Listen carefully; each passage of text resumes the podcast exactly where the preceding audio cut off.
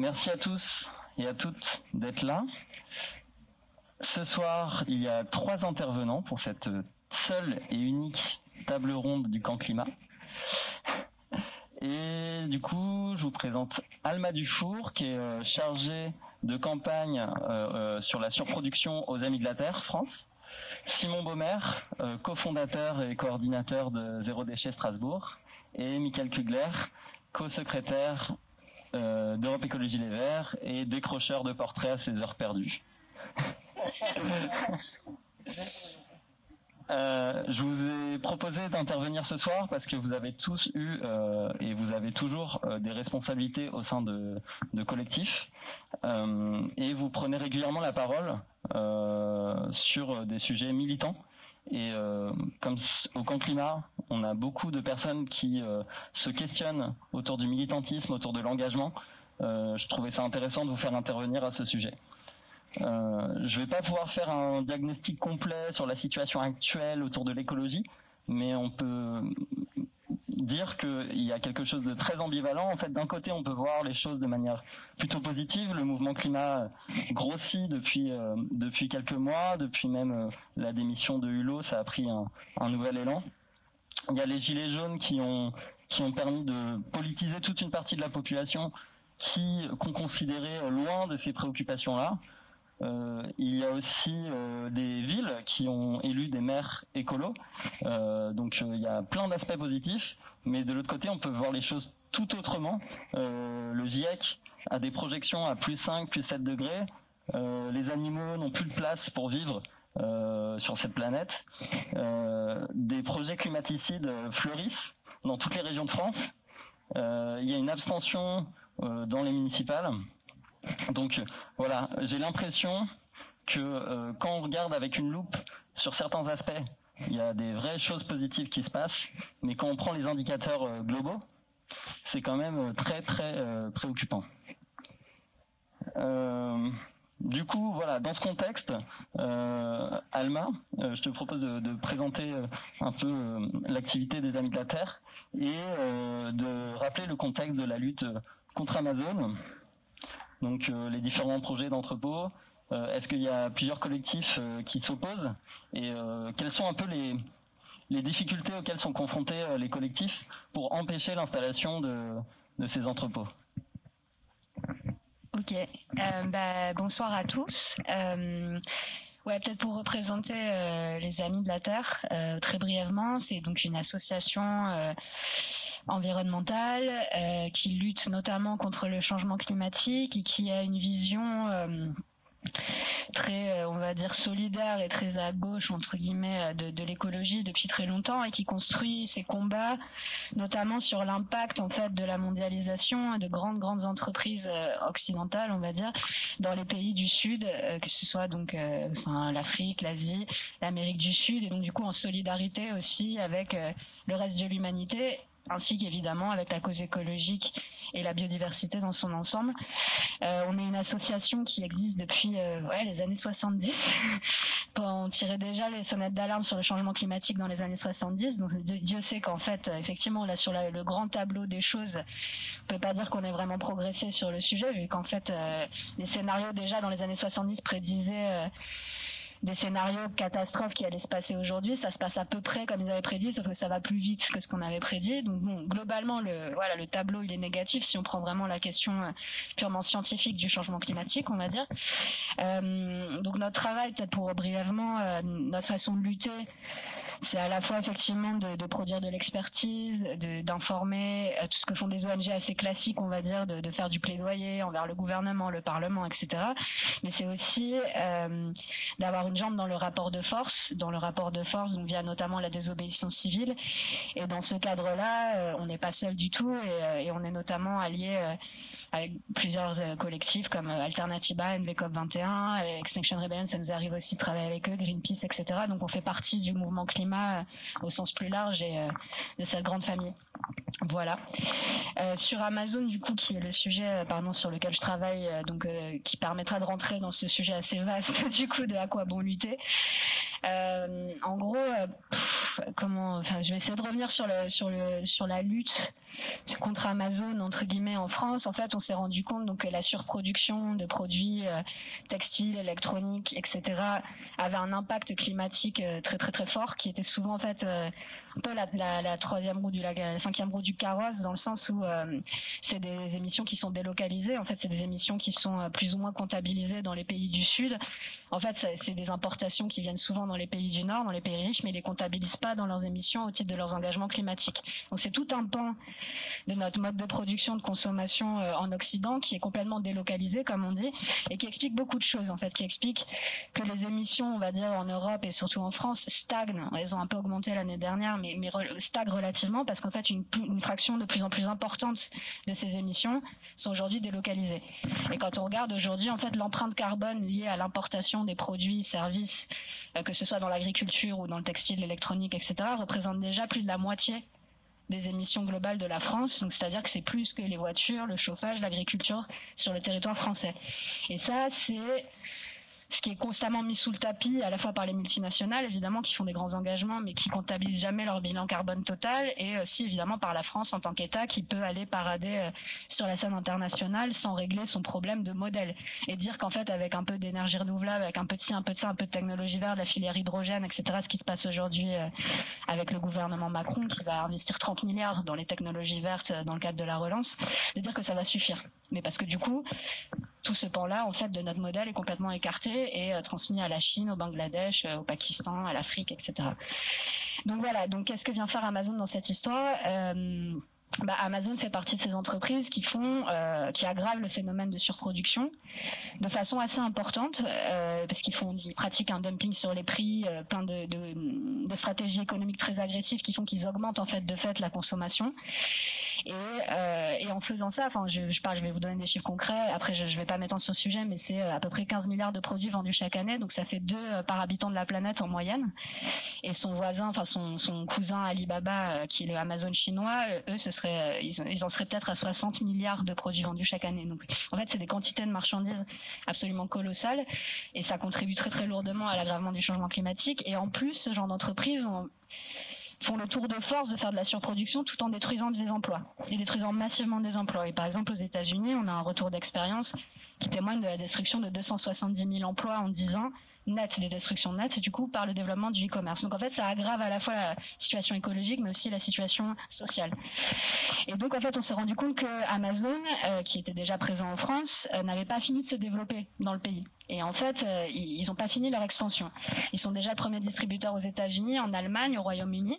Et en fait, la France, c'est leur prochain marché à continuer de conquérir, on va dire. Et pour ce faire, en fait, on s'est rendu compte petit à petit qu'ils avaient, ils ont déjà six entrepôts en France construits, et qu'en fait, ils avaient euh, environ 11 projets d'entrepôts et centres de tri supplémentaires en France qui poussent depuis l'année 2018. Donc en même temps, alors qu'on a tous ces grandes prises de conscience, ces mouvements sociaux, etc., cette entreprise qu'on peut dire contraire à l'intérêt général dans toutes ses facettes, continue de se développer très rapidement avec l'aval des élus locaux et avec l'aval du gouvernement.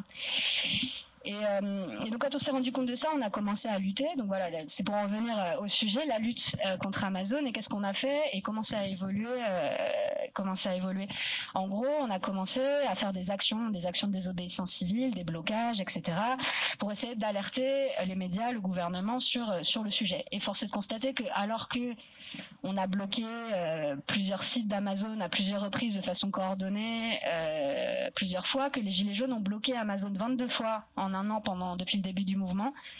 Euh, donc c'était en fait l'entreprise qui a été le plus bloquée par les gilets jaunes et les personnes n'en a vraiment parlé. Donc il y a une mobilisation sociale très forte et transclasse en fait et qui émanait de plusieurs secteurs de la société sur cette entreprise-là.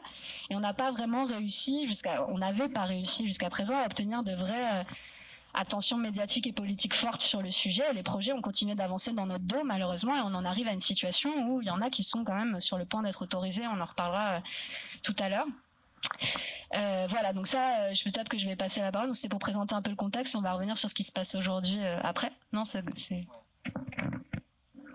Peut-être sur, la dernière partie de la question, qu'est-ce qui rend difficile et où en est un peu les différentes luttes locales contre Amazon et qu'est-ce qui fait qu'il y a des projets qui sont autorisés? Enfin, c'est quoi la variable qui fait qu'un projet se fait ou se fait pas bah, Pour l'instant, malheureusement, on n'a pas vraiment de cas de projets qui soient abandonnés. Enfin, il y a eu des projets, quelques projets qui n'ont pas vu le jour parce que les maires ont refusé, mais c'est très rare. En fait, c'est très minoritaire. Sur les 11 projets dont je parle, pour l'instant, aucun n'a été officiellement abandonné. Qu'est-ce qui se passe? En fait, ce qui se passe, c'est que Amazon du coup choisit des territoires, euh, la plupart du temps, mais pas toujours, en, situation délicate d'un point de vue de l'emploi, en désertification. Donc en fait, alors qu'ils détruisent des emplois au niveau national et même régional, ils vont aller s'installer, comme c'est les communes qui ont le choix de décider si elles implantent ou pas, dans des endroits où il y a du chômage. Par exemple, à Belfort, ils arrivent comme un ange, euh, un ange gardien, parce qu'il y a l'usine euh, d'Alstom qui a été restructurée, destruction de 1000 emplois depuis la, fusion avec General et donc ils arrivent et disent ah, mais c'est super, mais on a mis l'emploi justement, on arrive. Et donc ils ont fait ça à Rouen aussi sur l'ancien site de Petroplus, qui est une usine de pétrole qui a fermé également. Et ils ont fait ça à Bretigny-sur-Orge, une zone assez désertée. Et en Alsace, c'est pas exactement la même chose. En Alsace, c'est plus parce que logistiquement, ça les intéresse. Du coup, ils ont deux projets. C'est pour ça aussi qu'on est ici aujourd'hui. Ils ont un projet à Dambach-la-Ville euh, dans le Bas-Rhin. Ouais, c'est ça? Et à Ensisheim dans le Haut-Rhin. Du coup, donc deux projets de méga entrepôts, un de 150 000 mètres carrés et l'autre de 190 000 mètres carrés. Donc c'est des, monstres, quoi. C'est plusieurs terrains de foot euh, à eux tout seuls. Et en fait, ça, leur permettrait en fait de, compléter leur circuit logistique, de livrer en France, en Allemagne, en Suisse depuis euh, ces projets-là. Et en fait, ces, villes dont on parle, enfin Dambach et Ensisheim, sont des villes ou même voire des villages assez peu peuplés. En fait, finalement, à Dambach-la-Ville, il y a 1200 habitants, ce que j'avais regardé. En fait, ça a aucune commune mesure. La création d'emplois et la, taille de l'entreprise n'a aucune commune mesure avec la taille de la, commune. Et en fait, ils vont choisir justement des petites communes qui ont des manques de rentrée fiscale aussi, etc., qui galèrent un petit peu. Et ils vont jamais s'implanter dans les sites de métropole où il y a beaucoup de commerces, beaucoup d'habitants, beaucoup de militants potentiels qui pourraient, ce qui pourrait poser problème puisqu'il y a les commerces qui sont directement affectés par cette activité. Donc, euh, je crois qu'il y a quelqu'un qui lève la main, mais je ne sais pas si. Euh, on fera une partie euh, question du public euh, après. Voilà, et ce qui bloque aujourd'hui, euh, pourquoi les projets, continuent, euh, continuent d'être autorisés, bah, c'est surtout cette dimension locale, accompagnée d'un soutien du gouvernement, euh, d'un soutien du gouvernement qui est à la fois idéologique, parce qu'en fait, euh, évidemment, un des gros atouts d'Amazon, c'est d'être une entreprise de la tech, de la technologie. La technologie, c'est le progrès, le libéralisme, c'est le progrès.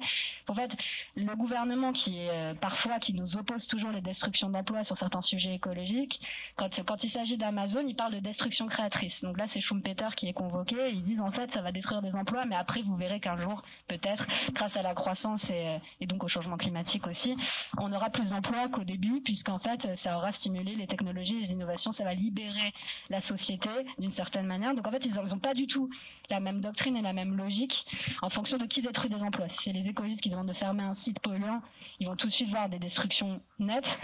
Si c'est Amazon qui détruit des emplois, alors qu'on leur apporte la preuve que c'est des destructions nettes deux fois supérieures que les créations, ils vont dire voilà, mais c'est le jeu du marché. Donc il y a un truc idéologique très fort qui, euh, qui est effectivement la ligne idéologique du gouvernement et de ses députés, d'une partie de ses députés. Et il y a aussi, euh, bah, il y a aussi les pressions internationales effectuées par les États-Unis, la Chine, qui sont en fait euh, Amazon est la première capitalisation boursière américaine, Alibaba est la première capitalisation boursière chinoise. Donc ces deux pays voient très d'un œil, la mauvaise œil le fait que la France euh, envisage peut-être éventuellement de stopper l'implantation et l'extension de leurs leurs champions dans le pays. Donc ça c'est un autre enjeu très politique. Et enfin, la personnalité même du président qui s'est engagé envers, euh, Amazon directement pour faciliter son développement en France quand il était ministre de l'économie. Je dis ça, ça paraît anecdotique, mais en fait, on est en France et quand le président dit non ou dit oui à quelque chose, en fait, les contre-pouvoirs aujourd'hui avec le Parlement qu'on a sont assez limités. Donc finalement, le Parlement qui obéit au doigt et à l'œil au gouvernement fait qu'on a très peu de moyens d'action.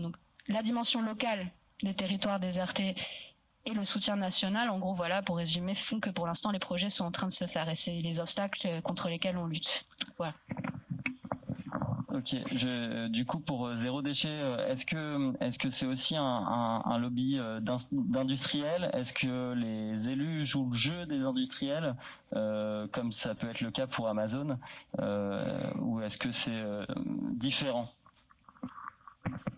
Au final, je vais aller dans la continuité de, du discours de ma, de voisine, parce qu'en fait, euh, si jamais Amazon, par exemple, euh, continue à, avoir, on va dire, les, faveurs pour les installations, etc., c'est aussi parce que la société, elle l'accepte. C'est aussi parce qu'on est encore trop nombreux dans les villes, dans les villages, etc., à accepter ça. Et qu'on est faut voir hein, Amazon, il y a de plus en plus de commandes qui se font, etc. Et, et du coup, ce type d'action sera renforcé si vraiment la population est derrière ce type d'action. Et, c'est pour ça que les enjeux, c'est pour ça qu'il y a plusieurs manières de militer et que nous on milite pas forcément, même si on est complètement d'accord, c'est pas forcément les modes d'action qu'on utilise le plus. Par contre, on, essaye modestement, nous, sur le territoire, par exemple, de l'Eurométropole de Strasbourg, et on va dire à peu près régional, d'éveiller les consciences pour que justement, à un moment, ce type de projet euh, qui est contesté par des associations, etc., soit euh, stoppé. Ensuite, le deuxième, euh, lien que je ferai avec Amazon, c'est la surconsommation. Ces sociétés-là, si, elles, si elles perdurent, si elles se développent autant, qu'elles génèrent autant d'argent, c'est parce que on est dans une société du jetable. Et du coup, ça, on peut faire le lien du coup directement avec les déchets. On voit qu'au final, euh, les mots des déchets de Amazon sont euh, le résultat des mêmes problèmes au départ, que sont la, la surconsommation et euh, le jetable. Et c'est pour ça que nous, euh, au sein de l'association, on essaye un maximum d'intervenir dans des endroits où on nous attend pas forcément. On intervient dans parfois des grandes entreprises, on intervient dans des écoles, on intervient dans tout type de lieux, parce qu'en fait, si on prépare pas la société à comprendre les enjeux de demain, alors attention, tout le monde n'a pas besoin d'avoir des éveilleurs de conscience, des explications, etc. On peut faire aussi le travail seul de, se renseigner, de se documenter, etc. Mais force est de constater que euh, les associations peuvent être des accélérateurs pour éveiller les consciences, pour que enfin les gens commence à consommer peut-être différemment et aussi à refuser certains projets. Et on voit que certains projets qui ont été refusés, il y a eu euh, Roybon, il y a eu, plusieurs autres, c'est parce qu'il y avait un soutien derrière aussi un peu plus fort de la, population. Sur la question des déchets et euh, les problèmes auxquels on peut être confronté, et aussi pour faire le lien à ce que disait ma voisine, ne pas oublier c'est que les déchets, on en exporte et on en exporte massivement. Par exemple les déchets électroniques, on les fait produire en Chine et ensuite on renvoie les déchets en Afrique, grossièrement. Hein. Et, donc euh, euh, on externalise au final les problèmes pour juste être sur la consommation du produit. Et ça aussi on essaye de faire comprendre qu'on croit que tout est bien maîtrisé. On voit la poubelle jaune, on voit la poubelle bleue, on voit la déchetterie, et puis on nous dit mettez ça dans ce bac-là, mettez ça dans ce bac-là, mettez ça dans ce bac-là. La réalité par derrière, elle est beaucoup plus complexe. Elle est beaucoup plus complexe, notamment sur le recyclage. On nous fait croire que c'est une solution euh, à tout, alors qu'au final, par exemple, il y a massivement plein de plastiques qui ne se recyclent pas. Ensuite, on nous fait croire que tout part dans des filières bien déterminées, avec un cheminement, de l'économie circulaire. On va recréer euh, de la matière à partir de la matière, etc. Mais d'un point de vue technologique, au final, on a souvent beaucoup de pertes euh, le recyclage, par exemple des plastiques, on peut recycler à peine une fois euh, les bouteilles en plastique et la plupart des autres plastiques partent en incinération. Donc on essaye de faire comprendre que la réalité elle est beaucoup plus complexe et que pour résoudre nos problèmes de surconsommation, etc., il faut aller euh, vers la réutilisation, vers la réduction des déchets et ne pas tomber dans le piège de, de solutions technologiques qu'on pense toujours qui vont nous sauver. Moi, je suis toujours impressionné par le nombre de personnes qui me disent ah mais j'ai vu, euh, on peut faire des semelles à partir de déchets. Euh, j'ai vu, il y a, des robots qui peuvent ramasser les déchets, etc. On croit toujours que quelque chose dans le futur va nous sauver, mais au final, pas vraiment. Donc, on essaye d'expliquer qu'il y a des solutions toutes simples à faire qu'on peut faire individuellement déjà pour commencer et de ce point de vue-là, il y avait eu un débat il y a deux ou trois ans euh, au sein de la société, dans les associations, sur responsabilité individuelle, responsabilité collective. La vérité, c'est que tout est interconnecté. Si les gens n'achetaient pas chez Amazon, Amazon n'existerait pas, on n'aurait même pas besoin de combattre dessus. D'une autre manière, si les collectivités mettaient les choses en place pour que les gens consomment différemment, avec par exemple les externalités positives euh, de consommer bio, de consommer des produits qui durent, avec une fiscalité adaptée, des interdictions, euh, une régulation plus forte, euh, là, on aurait peut-être des changements de comportement chez les consommateurs. Donc au final, on voit bien que la question des déchets, c'est pas uniquement comment et où on met les déchets, comment on les recycle, comment on les trie, etc. Mais c'est surtout basé sur qu'est-ce qu'on achète, comment on consomme et comment faire pour, on va dire, moins consommer, pour moins produire de déchets. Donc nous, c'est vraiment ça qui nous intéresse. Euh, sinon, non, c'est une question qui viendra après sur les victoires et tout ça. Ok, bah je vais m'arrêter là et je vais donner la parole. Euh, oui. Euh, du coup, Mickaël, tu as été très actif contre euh, contre euh, le projet du GCO, Grand Contournement Ouest, qui finalement se, construit. Alors du coup, on a entendu, on a beaucoup entendu parler de responsabilité individuelle versus responsabilité collective, et de, de, du côté d'Amazon de la responsabilité des industriels. comment t'analyses toi avec un peu de recul Est-ce que c'est quelle est la part de responsabilité des Alsaciens, de Vinci, du gouvernement, de euh, est-ce que comment tu équilibrerais euh, les choses? Euh, merci. Bonsoir à toutes et à tous. Alors, est-ce qu'il y a des gens qui ne savent pas ce que c'est le GCO rapidement, ok, c'est un projet autoroutier qui a été lancé euh, initialement il y a plus de 70 ans. Euh, on peut l'associer au Notre-Dame-des-Landes local. Et l'objectif, c'était euh, au début de faire une grande autoroute qui, qui allait de la mer du Nord jusqu'à la Méditerranée. Et bah, le tronçon local, c'était de contourner Strasbourg. Alors, il y, a eu beaucoup de va-et-vient sur on le fait, on le fait pas. Le projet a été abandonné en 2012. Il y a eu beaucoup d'enjeux environnementaux avec, bah, entre autres, le Grand Hamster, avec euh, la forêt qui a été détruite, etc. Et euh, au moment de l'abandon de l'écotaxe, euh, bah, Vinci, qui est le constructeur, qui est une multinationale française, est, revenu en disant bah, nous, on relance le GCO. Et en très très peu de temps, alors que en 2012, on était tous à la fête en disant c'est bon, on en est débarrassé, le projet est abandonné.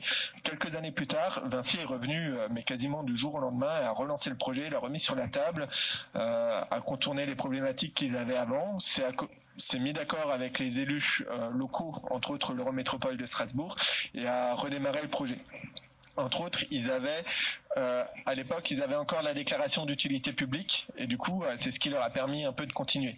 Nous, la lutte, alors on a fait, bah, on parle de responsabilité. Alors, certains certaines disent que euh, on aurait pu être plus nombreux. Oui, on aurait pu être plus nombreux. On peut toujours être plus nombreux. Euh, il y a y a 50 ans à Markolsheim, il y avait beaucoup plus d'Alsaciens et d'Alsaciennes qui ont été mobilisés et qui ont arrêté euh, l'usine de plomb. À Will, bah, pareil, c'était des familles qui sont allées faire de la musique et qui ont arrêté l'usine de d'énergie nucléaire, et c'était en Alsace aussi. Et c'était des gens en, en termes de nombre forcément c'était pas du tout la même chose. Donc oui, quelque part, la mobilisation, euh, se, elle joue, elle joue clairement. C'est quelque chose qu'on questionne beaucoup. Euh, forcément, les gens vont défendre ce qu'il y a autour d'eux. Euh, Est-ce que c'est tellement important une route, de lutter contre une route? Il y a eu beaucoup de questions. Je, pense que les militants et les militantes ont fait ce qu'ils ont pu. L'Alsace, l'Alsace a une approche qui est quand même très institutionnelle dans sa manière de lutter de façon générale. Ça s'est vu sur la lutte euh, anti-GCO, entre autres parce qu'on a réussi à obtenir de toutes les commissions un avis négatif. Donc il y a des commissions d'enquête publique.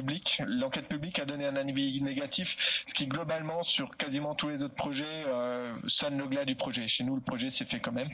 Euh, on, a eu euh, la haute autorité environnementale, le Conseil national de protection de la nature qui ont donné un avis négatif. Et ça, c'est vraiment la preuve qu'il y a eu un travail de fond qui a été fait sur le fait de démontrer que le projet n'a pas de sens et un, travail de fond qui a été fait auprès des instances euh, expertes nommées par l'État. Donc ça, c'est quelque part, c'est quelque chose où plutôt il y a eu beaucoup de travail qui a été fait.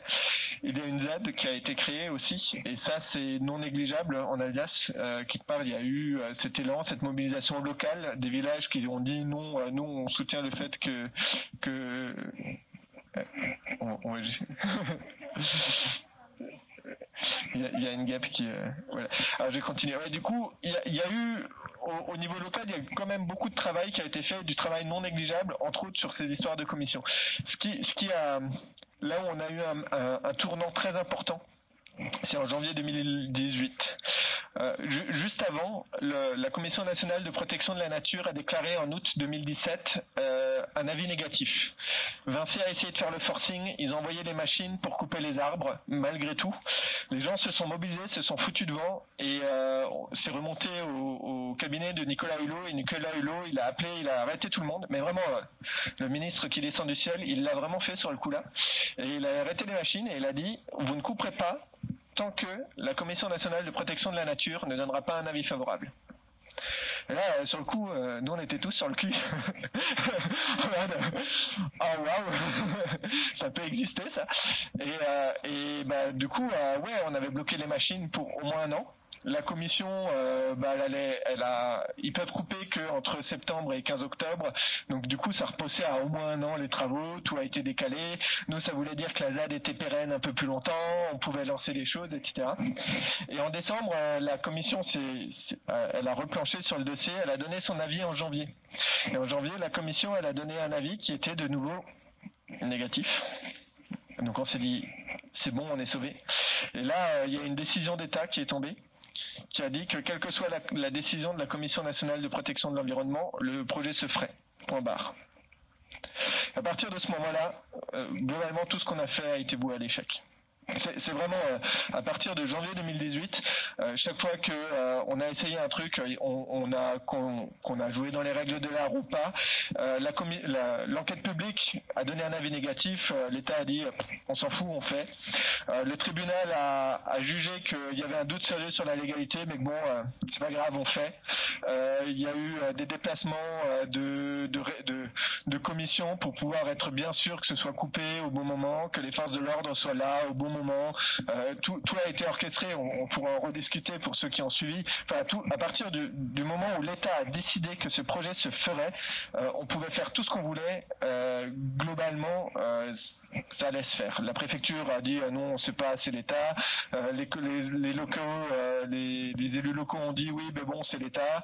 Et à partir du moment où l'État a décidé, c'est un peu ce que tu disais avant sur quand le président de la République a dit que l'Assemblée nationale de toute façon suit, euh, le gouvernement suit, l'armée suit. Les gendarmes c'est l'armée, hein. c'est pas c'est pas un abus de langage. Hein.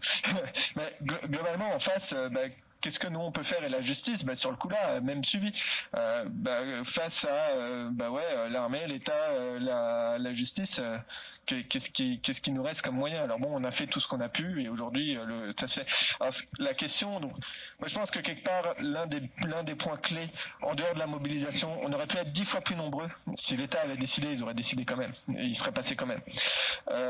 Sur, sur, cette question là donc je pense qu'effectivement la notion d'État est un point qui aujourd'hui est structurant, surtout dans un pays qui est très centralisé comme la France et où l'État a, clairement, à partir du moment où elle donne un cap et donne un avis, le, reste euh, c'est imposé. On n'a plus de moyens. Globalement, on n'a plus de contre-pouvoir aujourd'hui face à une décision d'État.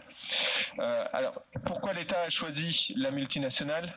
Euh, Ça, c'est plus une conjecture de ma part. Bah, aujourd'hui, la plupart des États ont très peu de possibilités d'influencer, d'avoir une influence à l'échelle internationale et les multinationales nationales sont un moyen pour un État d'avoir une influence à une échelle qui dépasse le pays. La France peut pas aujourd'hui aller dire à la Turquie, aux États-Unis ou ailleurs ce qu'ils doivent faire, ce qu'ils doivent pas faire. Globalement, chaque pays doit rester chez soi. Mais par contre, les, les, multinationales sont devenues un moyen euh, pour influencer au-delà de la frontière de son pays. Et du coup, la France va soutenir les multinationales françaises parce que c'est un moyen de donner à la France un pouvoir d'influencer au-delà de sa frontière.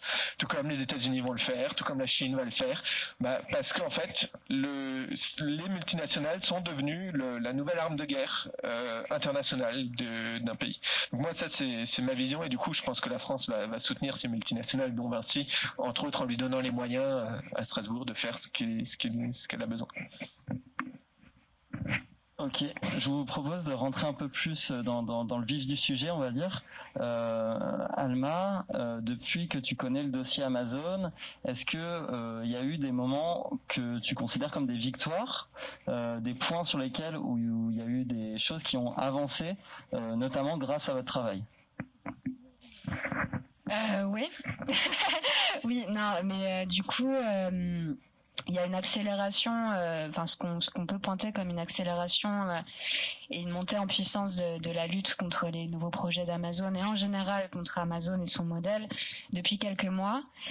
Euh, comme je le disais, euh, on a passé quand même un an et les, gilets jaunes aussi avec nous de leur côté ont quand même passé un an à s'exprimer sur cette entreprise, une mobilisation, euh, la désobéissance civile là aussi on n'était pas assez nombreux, c'est des sites énormes etc.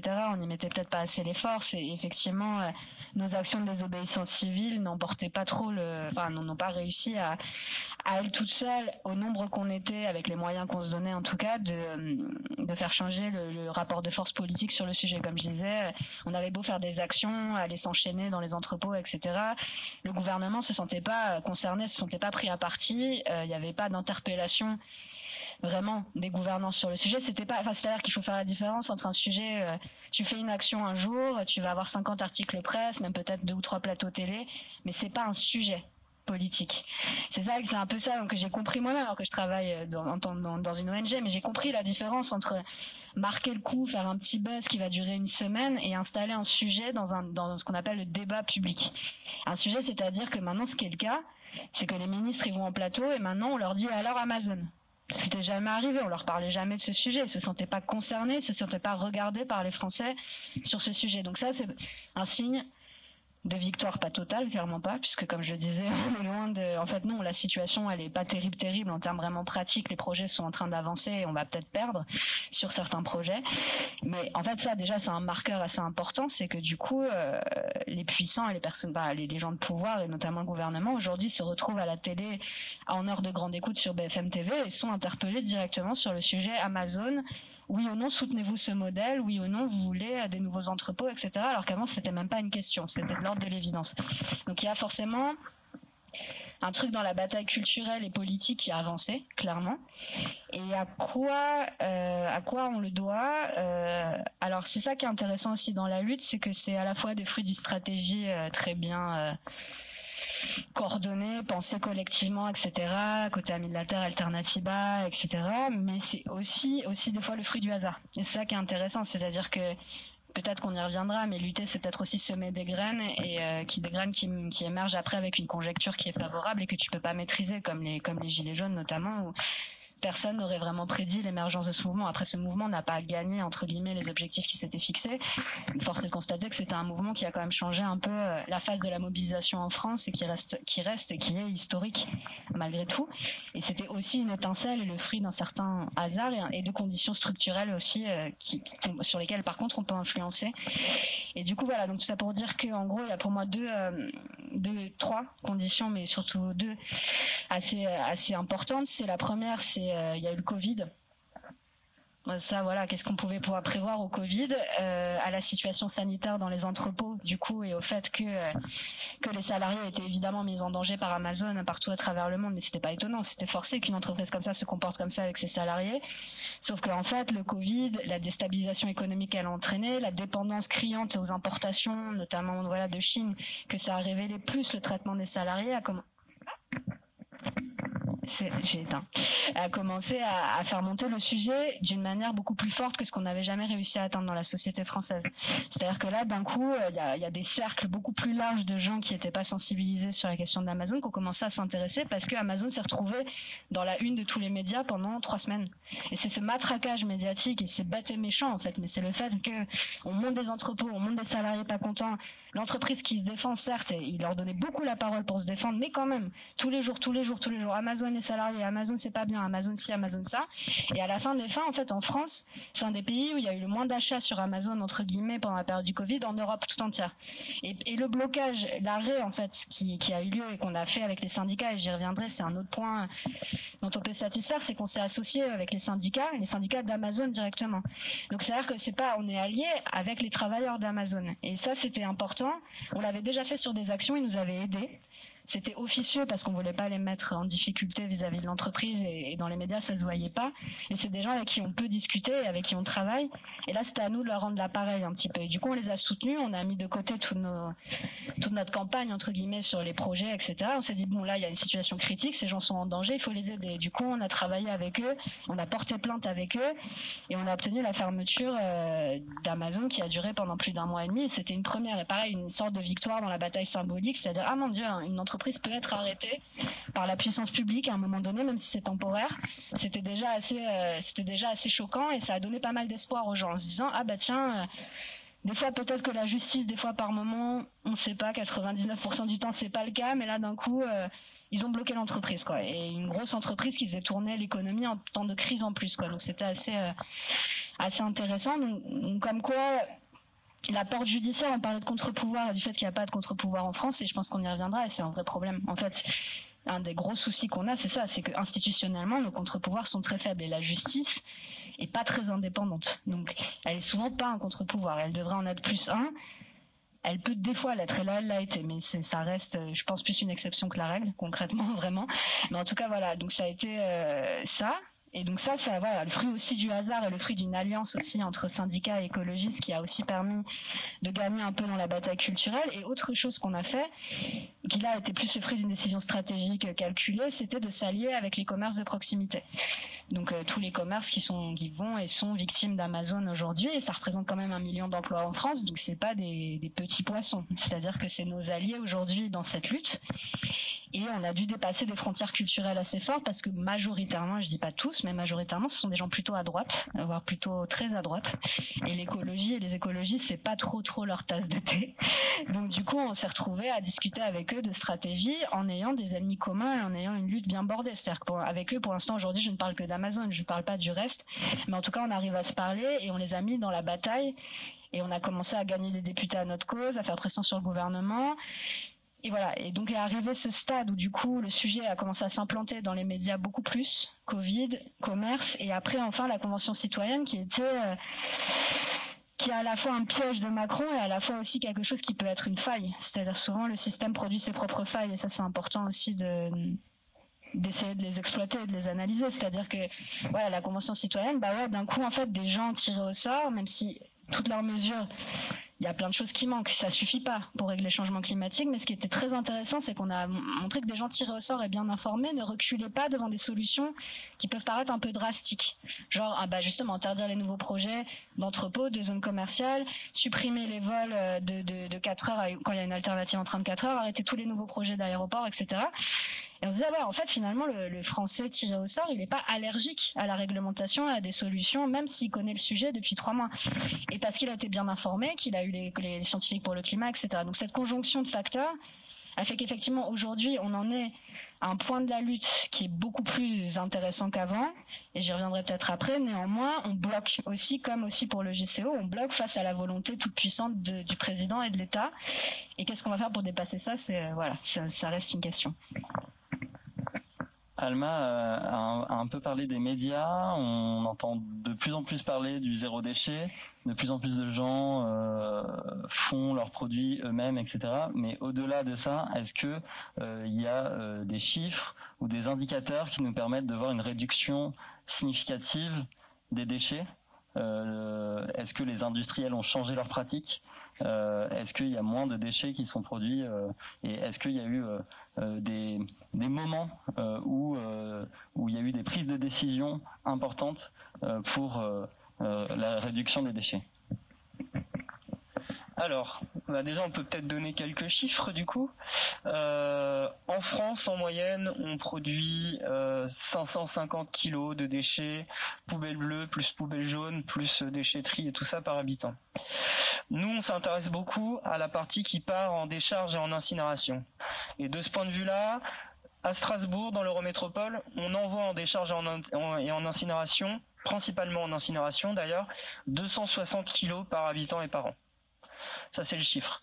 Et là où, euh, ce qui est intéressant, c'est de le mettre en comparaison avec certains territoires. Il faut savoir, c'est que par exemple, en Alsace, on a la première collectivité de France en termes de déchets qui part en incinération. La, collectivité de Danemarie, dans le sud d'Alsace, Largue, produit 60 kilos de déchets qu'ils envoient en incinération ou en décharge. Donc on voit que sur un même territoire avec la même typologie d'habitants, euh, même si c'est plus du rural, c'est pas des extraterrestres non plus, on peut avoir quatre fois moins de déchets qui sont envoyés en, décharge ou en incinération. Et c'est pas un club d'écolo qui s'est retrouvé là pour faire un petit village, etc. C'est bien qu'il y a eu des politiques publiques différentes qui ont été mises en place. Donc ça, c'était le premier point. Ça, c'est pour prendre la focale, on va dire, alsacienne. Si on prend la focale plus européenne, on a des villes de plusieurs millions d'habitants qui sont sous les 100 kilos euh, de déchets envoyés en décharge ou en incinération. Donc on voit qu'on peut avoir euh, des très grandes villes qui, sont capables de faire beaucoup mieux euh, que à Strasbourg. C'est toujours bien. Alors on peut citer San Francisco, on peut citer euh, la, collectivité de Trévise notamment en Italie, et il y a plusieurs grandes villes en Espagne qui sont sur le chemin d'arriver vers ces 100 kilos. Donc ça c'est bien quand même de l'enregistrer parce que le gros message qui est souvent passé sur la question de l'environnement et sur les déchets, c'est oui mais c'est pas possible, c'est trop ambitieux ce que tu nous proposes, euh, vous êtes des doux rêveurs, etc., etc., etc. Et en fait quand on voit que ça s'est réalisé dans des petits villages, dans des grandes villes, dans des pays très différents, etc., et qu'il y a des disparités qui sont aussi grandes, on se dit à un moment, bah non, il doit y avoir quand même des choses plus collectives qu'individuelles euh, qui, rentrent en jeu. Euh, de ce point de vue-là, à Strasbourg, sur le dernier mandat, et on peut même dire sur les dix dernières années, il ne s'est pas passé grand-chose en termes de chiffres, puisqu'on a eu à peu près 7% de baisse des déchets sur 10 ans.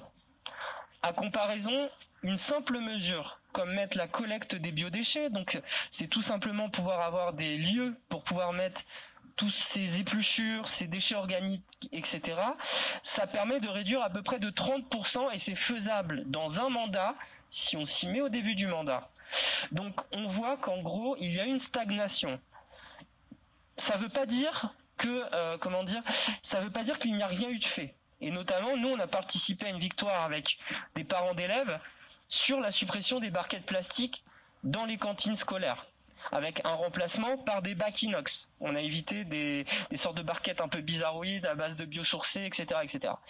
Mais nous, ce qu'on attend en tout cas euh, de la prochaine municipalité sur l'Eurométropole et globalement à l'échelle du pays et même à l'échelle européenne, c'est la mise en place d'une collecte des biodéchets quand on peut, et aussi la mise en place d'autres leviers majeurs comme ça.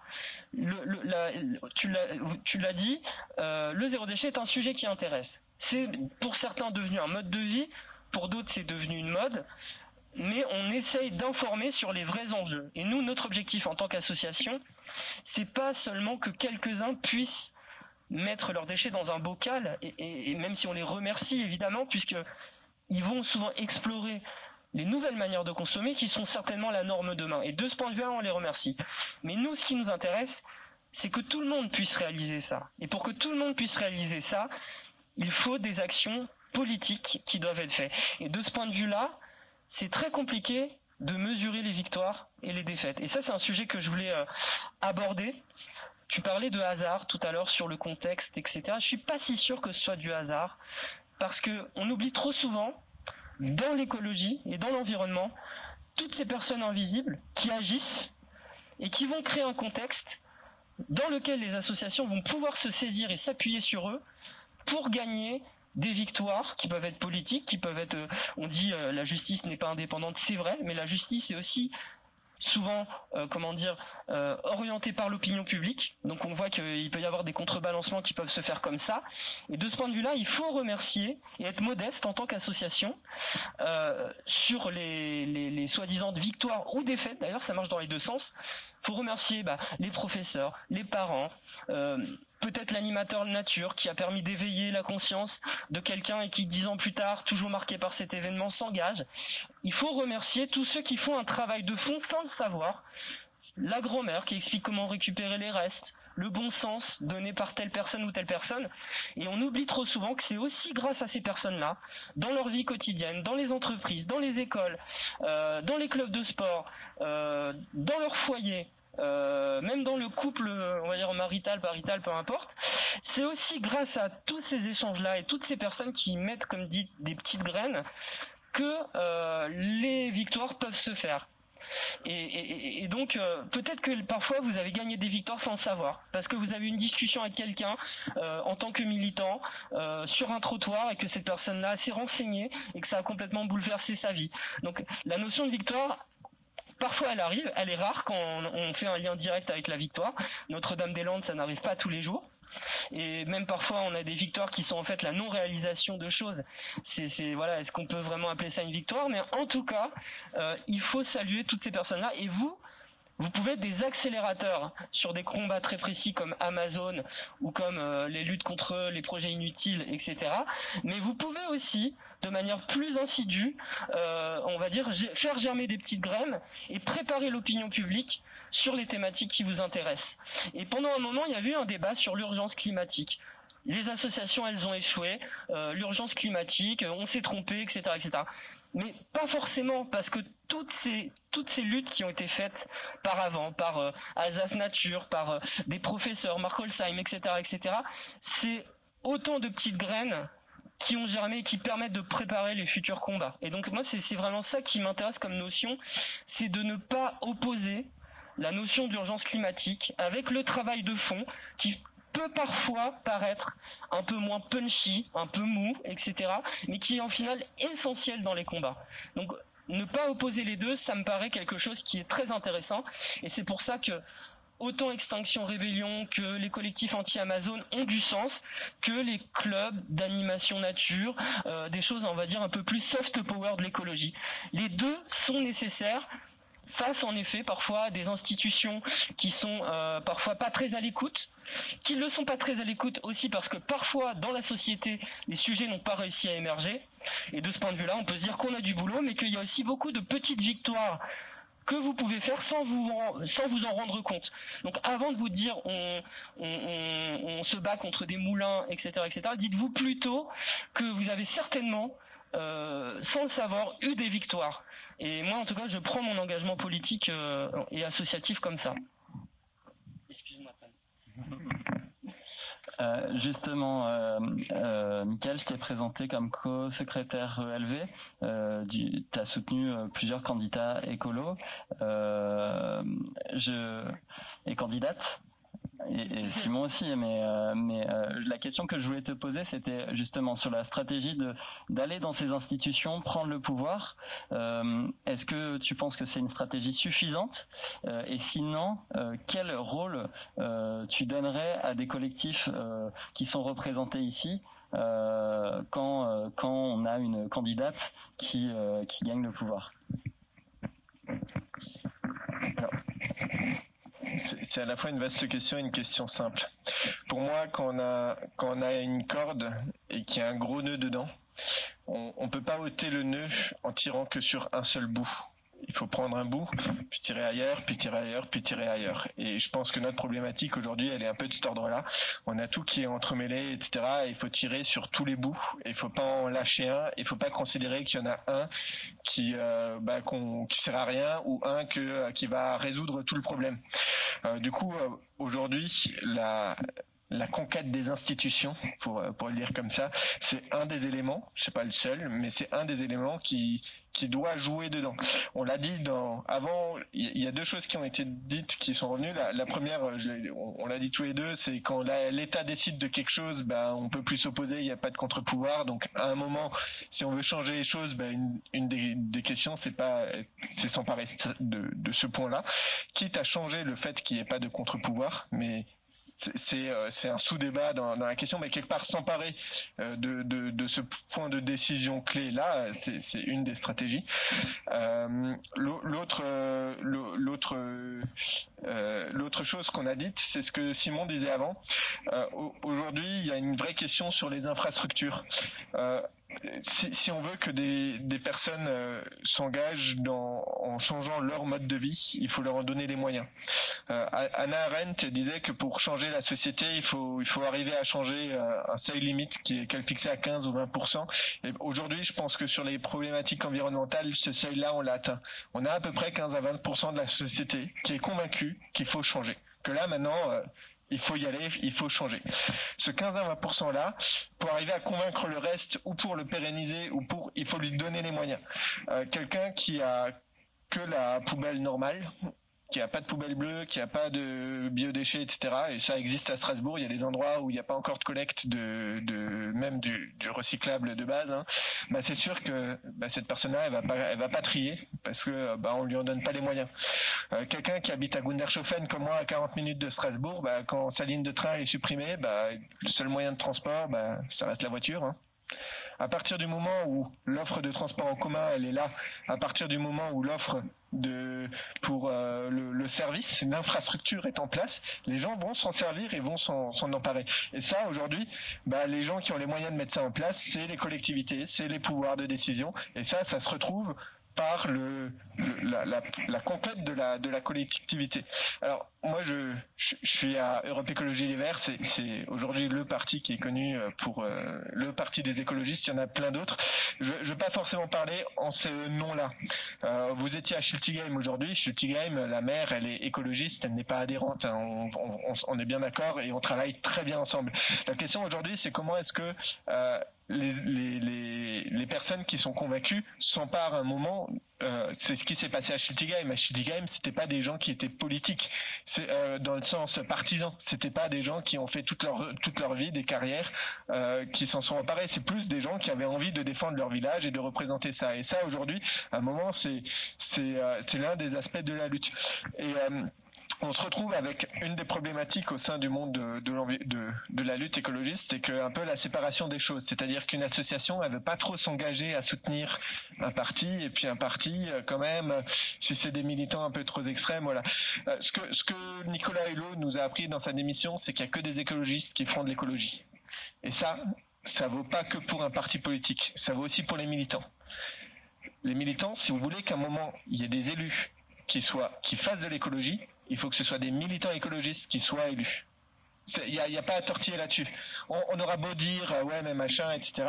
Dans les partis politiques ou dans les gens qui ont les investitures, il n'y a pas que des militants, il y a des gens qui sont euh, bah, comme partout euh, des, des, politiciens etc. Si on veut à un moment que les institutions elles fassent des choses engagées, il faut qu'à un moment les militants s'emparent de la problématique. C'est parce qu'il n'y a que des gens qui, qui ont qui ont la, qui commencent par la conviction, qui, qui continueront une fois en place. Mais ça, c'est, pour moi, c'est, un avis personnel. Alors aujourd'hui, on se retrouve avec euh, bah, une vague verte. Alors cette vague verte, déjà, euh, quand on parle de victoire, pour moi, euh, on retrouve le GCO, on retrouve Amazon, on retrouve les incendies, on retrouve, tout ça dans la victoire qui est politique. Les, marches pour le climat, elles n'ont pas apporté de changement au niveau de la loi, mais elles ont apporté un, changement au niveau bah, peut-être de, cette victoire. Après coup, peut-être un jour un changement au niveau de la loi.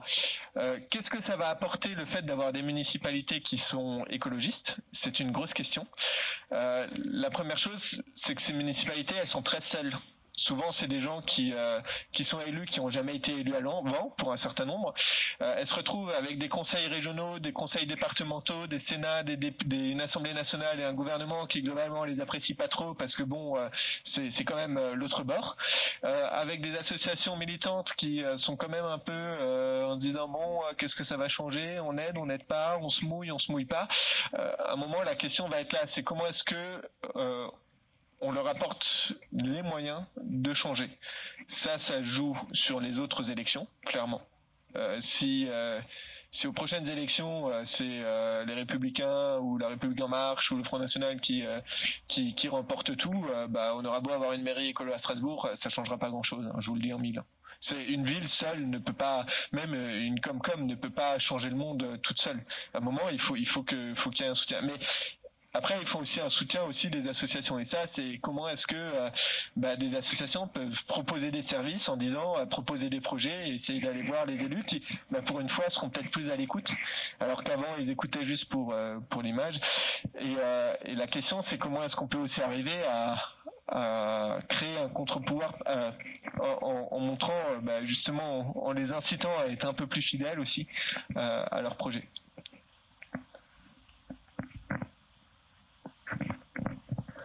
Alors on a on a parlé beaucoup des, difficultés auxquelles euh, on était confrontés euh, vis-à-vis de vos sujets respectifs. Euh, je propose qu'on fasse un, une dernière salve de questions et ensuite je donnerai la parole au public. du coup, pour paraphraser un peu le titre de la table ronde, à quoi bon lutter contre Amazon? À la fois d'un point de vue politique et d'un point de vue peut-être personnel en tant que militant climat. À quoi ça sert de se mobiliser contre Amazon? Ouais, la première réponse est peut-être plus facile que la deuxième. Euh, la première réponse, bah, je pense qu'on l'a un peu brossé euh, en partie, enfin que ce soit euh, mon voisin ou mon autre voisin, c'est-à-dire que il y a à la fois effectivement le rapport de conscience que j'ai appelé tout à l'heure la bataille culturelle, le fait que il y a aussi à un moment donné à se poser la question de la conquête du pouvoir, du pouvoir institutionnel ou autre chose ou d'une autre organisation, mais en tout cas de faire pouvoir. Et de faire pouvoir, ça nécessite effectivement euh, de d'influencer les gens, d'influencer les gens et de s'organiser. Et ça, il y, a des, il y a des sujets, il y a des combats qui permettent de rassembler euh, au-delà de son prisme de réalité, même si pour moi le changement climatique, je le dis clairement, c'est mon prisme et c'est un prisme que je considère absolument majeur. Je pense que peu de gens ici euh, le contesteront, mais évidemment que c'est un prisme psychologique aussi, même si c'est une réalité euh, absolument écrasante. Et donc en fait, Amazon, ce qui est intéressant aussi dans cette lutte, c'est qu'elle permet de euh, s'organiser et de rassembler des gens qui sont pas encore touchés forcément par le même prisme d'injustice, le même prisme de colère que l'écologie. Donc c'est vraiment une lutte qu'on a toujours vue comme transversale et peut-être un fer de lance de comment on arrivait justement, même si le milieu écologiste et le mouvement climat grandit et ça c'est une victoire en soi. Et il faut pas oublier ça et qu'on va continuer à grandir à part entière en tant que mouvement et, c'est très bien. Mais voir justement à quel point parce que bah, c'est après peut-être des fantasmes hein, sur la révolution euh, l'union des classes etc je, je sais pas jusqu'à quel point c'est possible parce que je vous cache pas qu'on rencontre aussi des, obstacles. Là je vous parlais du beau côté des choses avec les commerçants les syndicats. Il y a aussi beaucoup de difficultés dans l'organisation concrète dans les buts communs dans, plein de choses qui bloquent encore et dans les méthodes d'action et dans et aujourd'hui, si on avait, euh, si on arrivait à tous agir comme un seul corps avec les syndicats, les commerçants et les écologistes, enfin la question d'Amazon serait réglée. Je pense même État ou pas État, président ou pas président. Je pense qu'on pourrait l'emporter. La question c'est euh, qui est prêt à faire quoi et jusqu'où on va. Mais ça, ça, je, on, enfin, genre, genre, je m'étendrai pas là-dessus, mais, mais en tout cas voilà, un des, un des enjeux de ce genre de lutte. Euh, qui est incarnée en fait. C'est une lutte incarnée sur une cible qui, est certes une très très méchante entreprise, peut-être une des plus méchantes euh, au monde, mais c'est qu'une euh, c'est que la face immergée de l'iceberg et c'est une image qu'on met sur un problème, mais c'est une image très concrète pour des luttes locales. C'est-à-dire que quand on a un projet qui va se faire près de chez soi il y a un rapport au réel, un rapport direct qui fait que les gens vont se mobiliser. Et c'était le cas des Gilets jaunes. Les Gilets jaunes bloquaient Amazon parce que c'était Amazon, mais aussi parce que c'était l'entrepôt près de chez eux. Et qu'en fait, ils étaient directement concernés par la désertification des centres-villes enfin, provoquée par Amazon, etc. Et en fait, ce rapport au réel, ce rapport au concret, c'est aussi ça qui fait la, lutte, l'organisation et le fait qu'on élargisse les fronts. C'est-à-dire qu'on va pas discuter dans des salles, dans des amphis pendant quatre heures. Il va falloir qu'on se trouve des combats, des ennemis, des exemples, des narratifs et des histoires.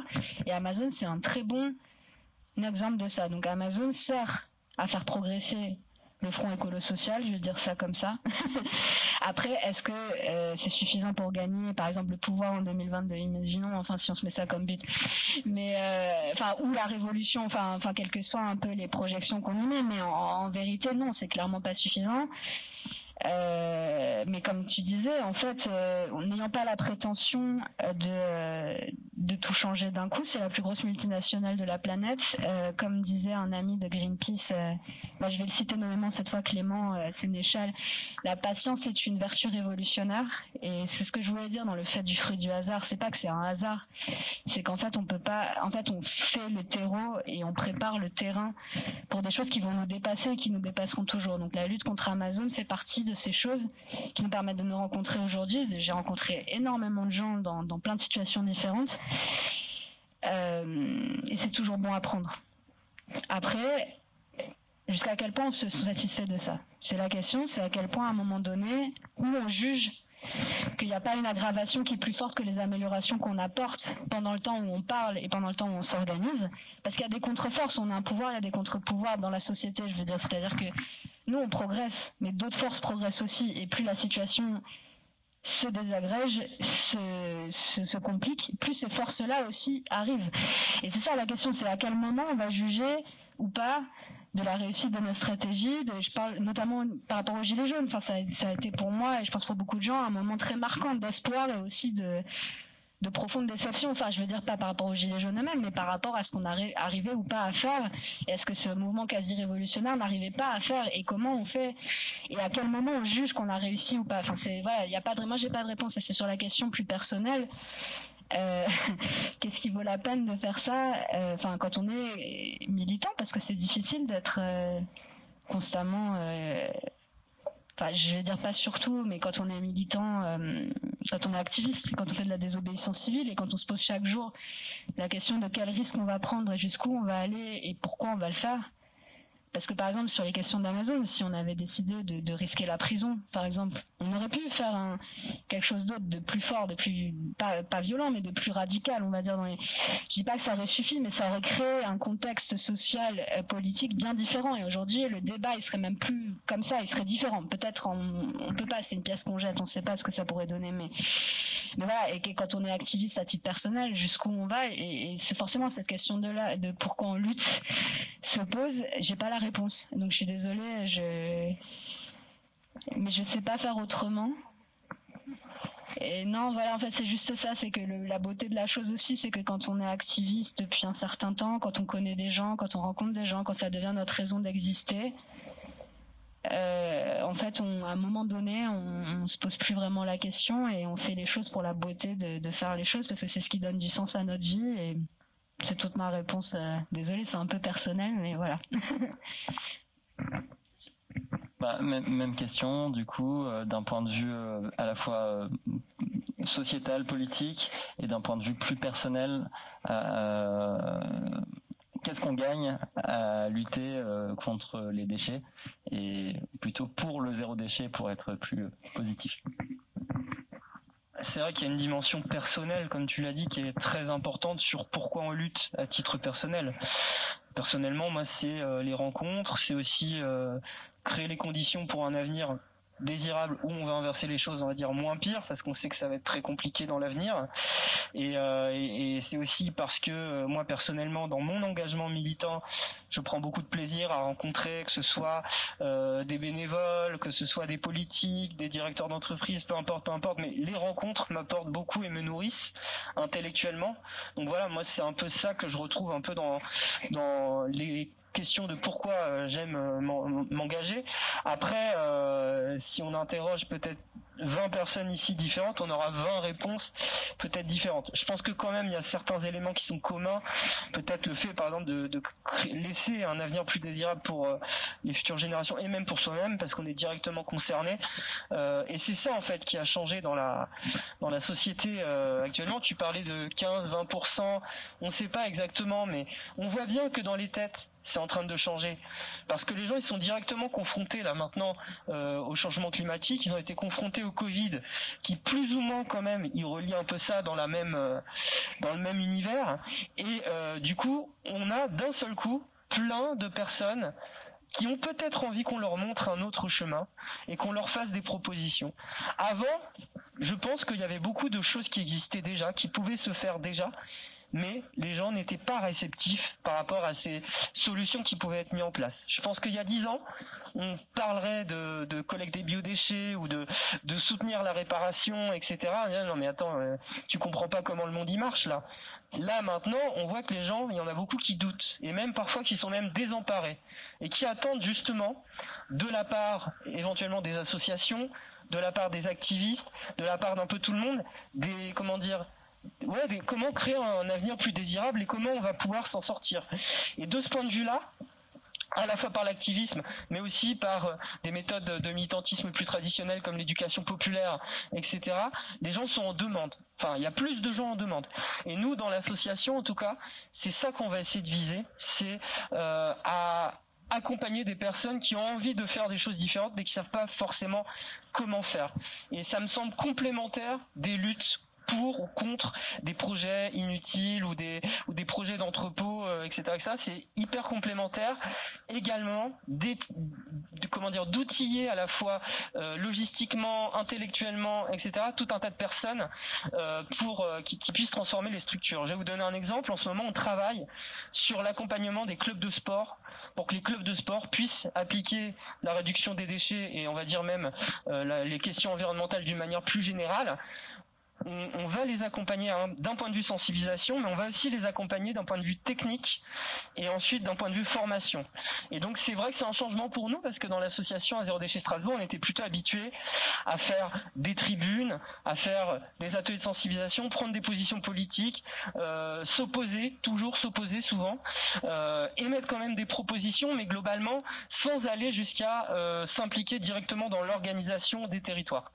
Euh, et moi je peux que vous incitez également à ne pas négliger cet aspect-là, c'est-à-dire ne pas négliger du fait qu'il y a plein de gens actuellement qui s'interrogent et qui cherchent à savoir comment comment on fait.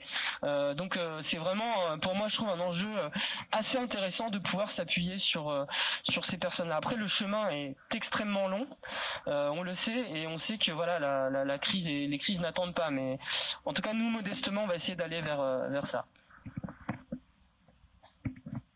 Euh, Michael, euh, même question, mais plus spécifiquement sur euh, la question du GCO qui a, eu, qui a provoqué beaucoup de déception, voire de traumatisme chez certaines personnes.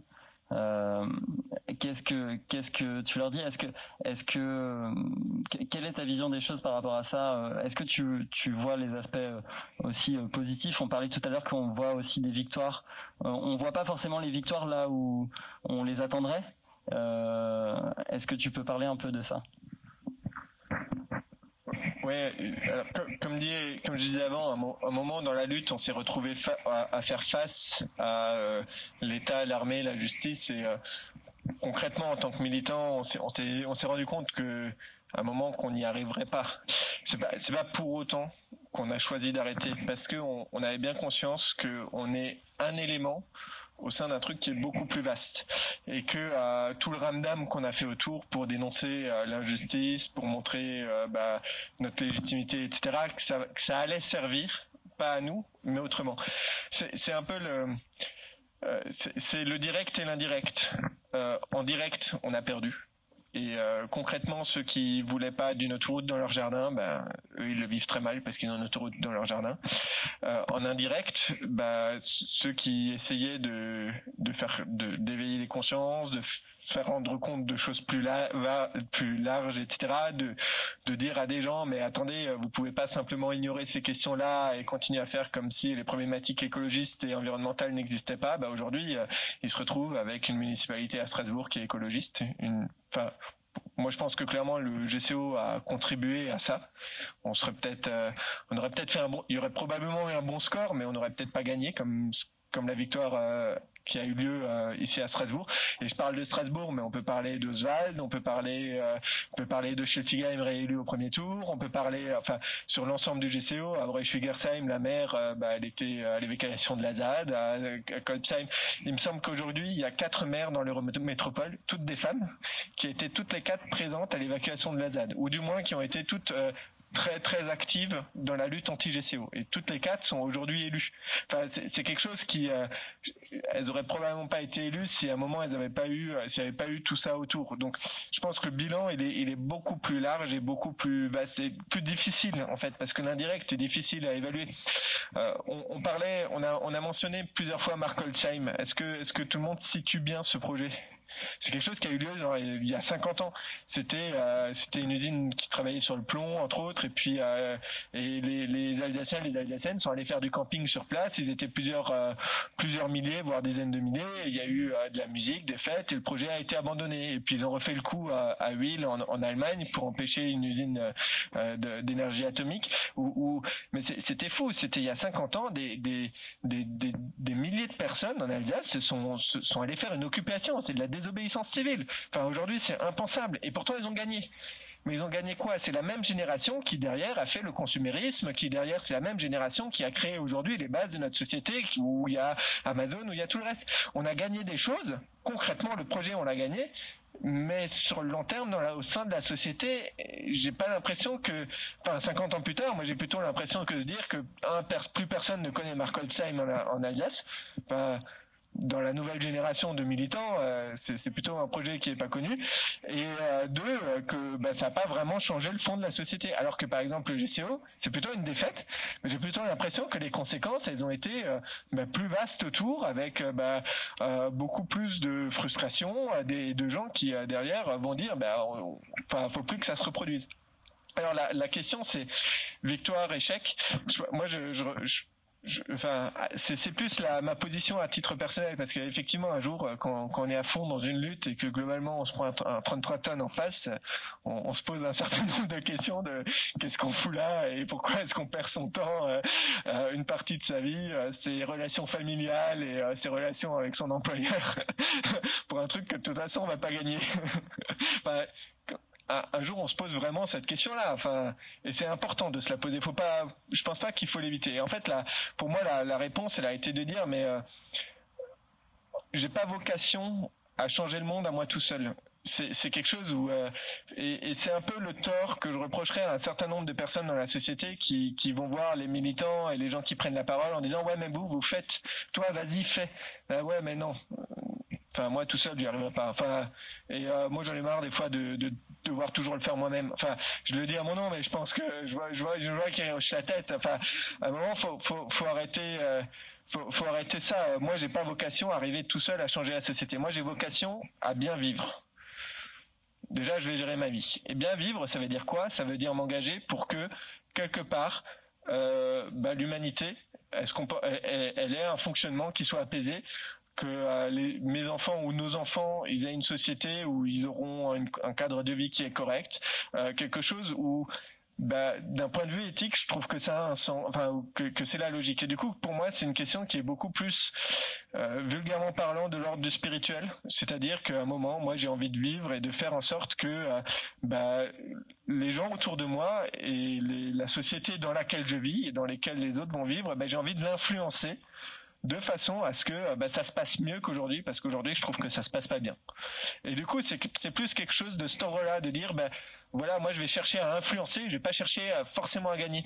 Et euh, déjà, si moi j'arrive à faire ça, c'est déjà beaucoup, parce que de toute façon, euh, quand j'aurai fini de vivre ma, vivre ma vie, bah, je serai heureux, parce que euh, quelque part j'aurais fait quelque chose où je suis content de l'avoir fait et, et, et j'aurais pas l'impression que ma vie est une succession d'échecs parce que euh, j'aurais pas empêché le GCO et j'aurais pas empêché Amazon j'aurais pas empêché Primark ou derrière c'est plus un échec un échec un échec c'est plus ben voilà moi j'ai vécu de façon à, à l'influence que moi j'ai mis dans l'humanité dans ce grand truc collectif, bah, elle est dans le sens de mieux vivre ensemble. Et déjà ça, c'est déjà pas mal. Et du coup, euh, ça, ça peut prendre beaucoup d'aspects. Ça peut, euh, ça peut être effectivement devant un tractopelle pour l'empêcher de couper un arbre parce que c'est important. Ça peut être bloquer Amazon.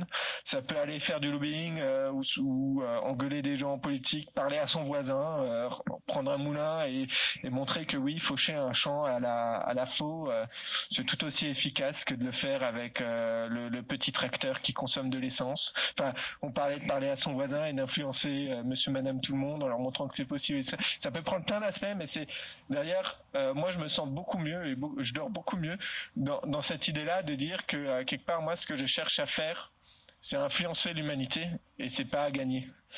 Et voilà. Merci. Euh, je vais passer le micro. Alors, ou sinon vous vous dites et je répéterai. Euh, du coup, faites des. Enfin, je pourrais pas tout répéter si vous faites 15 euh, phrases, mais euh, je précise juste que que on, a tissé pas mal de liens avec des gilets jaunes. Ils, peuvent, ils pouvaient pas être présents ce soir. Enfin, on n'a pas d'histoire de calendrier, tout ça, mais ça aurait été super intéressant de les entendre parce que ils ont passé. Enfin, faut pas oublier qu'ils ont beaucoup, beaucoup, beaucoup lutté, beaucoup manifesté tous les samedis. Donc, enfin, moi j'ai une pensée aussi pour eux. Et d'un point de vue personnel, euh, je pense que ça aurait été intéressant de les entendre. Mais euh, on aura l'occasion d'en rediscuter euh, autour d'un verre à l'Euroasis ou ailleurs. Si, si, vous êtes suffisamment proche, je propose quand même de passer le micro. Euh, j'ai une question peut-être plus particulièrement à Simon. Euh, j'ai cru entendre qu'il y avait une loi qui venait de passer euh, au niveau des déchetteries, donc où il y a pas mal de richesses qui s'en vont en fumée au niveau des jouets ou vêtements, ou parce que simplement les gens ils arrivent, ils jettent et ils s'en vont, au lieu de simplement poser la question est-ce qu'il y a une benne Emmaüs? Et Emmaüs d'ailleurs ils sont débordés, tout ça. Est-ce que tu connais cette loi et est-ce que tu sais si au niveau des associations, il commence à y avoir des possibilités de ou des actions qui sont faites euh, pour euh, chercher ces richesses alors, je ne sais pas si c'est une référence à cette loi-là, mais il va y avoir la mise en place sur les jouets, notamment, de ce qu'on appelle, alors c'est un peu technique, désolé, la question est assez précise, euh, une, ce qu'on appelle une responsabilité élargie du producteur. Ça paraît barbare comme ça, mais c'est tout simple c'est euh, les fameux, euh, vous savez, les deux petits symboles euh, éco-emballage avec les deux petites flèches sur les emballages.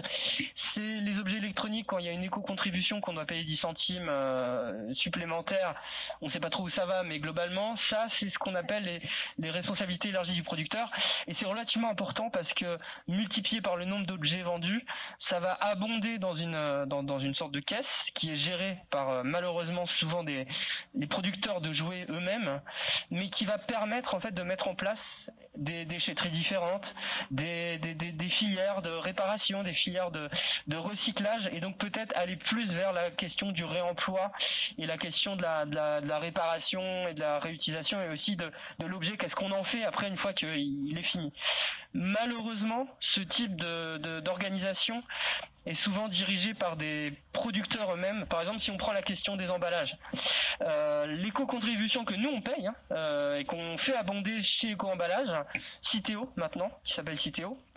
En fait, la gouvernance de ce truc-là, c'est les grandes entreprises qui créent des emballages. Et le souci avec ça, c'est que ces entreprises-là, elles ont aucun, comment dire, aucun intérêt à aller vers euh, la réduction, aller vers la réutilisation, etc. Parce que sinon, ça leur ferait moins de ventes tout simplement.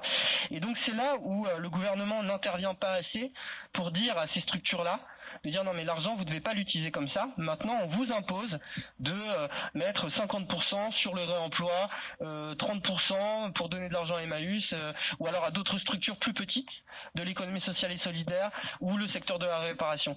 Donc en fait toutes ces éco-contributions il va y en avoir sur les cigarettes également. Donc il va y avoir maintenant les, les, les, les, industriels vont faire payer une petite partie du paquet de cigarettes pour un fonds qui va aussi euh, faire de la prévention des déchets sur la question des cigarettes. Ça représente des milliards et des milliards. Hein. On qu'on s'y trompe pas, c'est des sommes très importantes. On attend juste de la part des collectivités, euh, bah, de l'État surtout, c'est qu'ils régulent bien pour pour orienter cet argent vers vraiment la question de la réduction des déchets et la question de la réutilisation et de la réparation. Parce qu'actuellement, ils mettent tout vers le recyclage. Et c'est la même chose depuis les années 80. Donc euh, voilà, c'est une réponse incomplète à votre question, mais voilà ce que je peux vous dire. Et sinon pour les déchetteries, d'ores et déjà, il y a des modèles de déchetterie qui sont très différents. Vous avez peut-être entendu parler de, ressourcerie, de recyclerie. Globalement, c'est l'idée qu'une déchetterie n'est pas seulement un, endroit pour aller poser des choses, mais c'est un endroit où on peut y adosser euh, de la réparation, où on peut y adosser des matériothèques, le fait que euh, des, individus puissent récupérer des briques ou tout un tas d'éléments. On peut y ajouter plein plein de choses comme ça, et donc on peut d'ores et déjà euh, concevoir des, des déchetteries de manière différentes. Et ça, nous, c'est c'est un des axes euh, quand on côtoie, on va dire, les institutions politiques euh, qu'on essaie de porter, de voir les choses différemment et pas juste sur je vais imposer, je peux pas reprendre. De toute façon, ça frustre énormément les gens.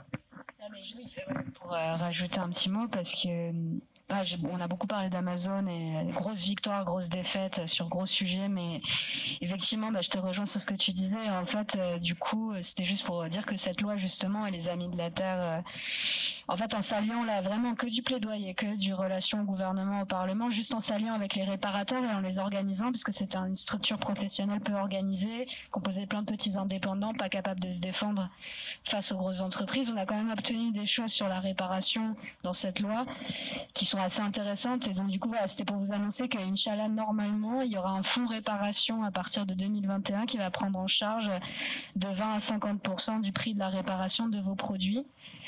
Donc pour le consommateur, pour faciliter la réparation et que ça a été justement dû à la mobilisation euh, des réparateurs eux-mêmes, des associations et que voilà, c'est une petite victoire évidemment par rapport au changement climatique, mais ça fait partie des choses et ça sauve ce secteur professionnel. Enfin, ça contribue à l'aider alors qu'il y avait des destructions d'emplois massives depuis des une dizaine d'années et que voilà. Donc du coup, euh, pour le coup, on se rejoint euh, sur ce genre d'action aussi.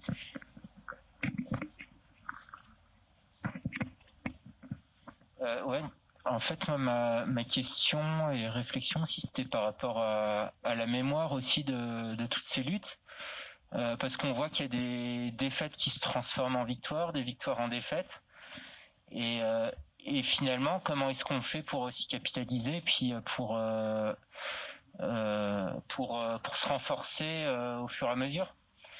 Parce que l'exemple par exemple par rapport à ce que tu disais c'est les euh, bah, le GCO qui a peut-être, euh, c'est compliqué de faire d'en être sûr, mais qui a contribué, moi je pense aussi à la victoire euh, bah, des écologistes à Strasbourg. Et, après, ce que tu disais aussi, bah, qu'ils auront besoin du mouvement, social lui-même pour pouvoir faire un mandat et pour où ils se retrouvent dans une situation où ils, finalement ils ont plus de grands électeurs que de militants. Et comment est-ce qu'on arrive à à collectivement à consolider les choses et à faire une, mémoire de ces de ces luttes pour euh, euh, bah pour pouvoir engranger euh, et progresser aussi tactiquement euh, sur sur la durée. La question de la capitalisation. Euh, faut pas se tromper. oh la capitalisation, 5 euh, minutes et euh, c'est noté derrière. déjà, c'est une problématique euh, qui, je, pense, c'est le casse-tête d'à peu près toutes les associations, déjà rien qu'à cause du turnover. Déjà, les militants, ils ont autre chose dans leur vie un jour, ils partent et puis le savoir, le savoir-faire, et etc. disparaît. Donc, il y a aussi une problématique importante, c'est que aujourd'hui, les le, contexte évolue tellement vite d'un point de vue légal, d'un point de vue euh, sociétal que euh, bah, globalement des choses qui étaient vraies il y, a, il y a 10 ou 20 ans on peut plus forcément les réappliquer euh, dans tous les cas, pour moi, quand il y a une problématique, il n'y a pas de réponse, il n'y a pas une seule solution. Donc il y a, il y a, toujours un ensemble. Je pense qu'il y a une partie qui est effectivement dans de la documentation, dans surtout au moment où la lutte a lieu. Euh, par, exemple, on a retrouvé des vieilles vidéos. Enfin, ça a été extrêmement dur à un moment de retrouver des vidéos de ce qui se passait. On parlait de Mark Holzheim, de trouver des vidéos de ce qui s'est passé là-bas. Ce qui veut dire que c'est quasiment impossible de transmettre à une génération suivante euh, ce qui a eu lieu et comment. Alors, de, là à parler des stratégies, des réflexions, de l'idéologie, mais c'est à des années-lumière. Ça, vaut pour les gilets jaunes aujourd'hui aussi. Euh, qui est capable aujourd'hui d'avoir les productions idéologiques qui ont été faites sur des ronds-points c'est euh, bah, les gens qui étaient, qui les ont gardées, qui les ont écrites et qui euh, bah, ça va potentiellement disparaître. Et ça, à un moment, euh, je, je, pense qu'une des vraies problématiques, c'est la documentation de, lutte en fait, de pouvoir bah, faire des photos, faire des films, faire des, traces de compte rendu et qui sont après transmis, sans tomber dans de l'excès non plus, parce que sinon, on comptait certaines associations qui font plus que ça. Euh, euh, ouais, c'est. Euh, et après, bah, des camps climat. ouais, le camp climat, il a aussi cette vocation-là aussi. un moment, vraiment, hein, c'est pour ça que ce genre d'outil existe aussi.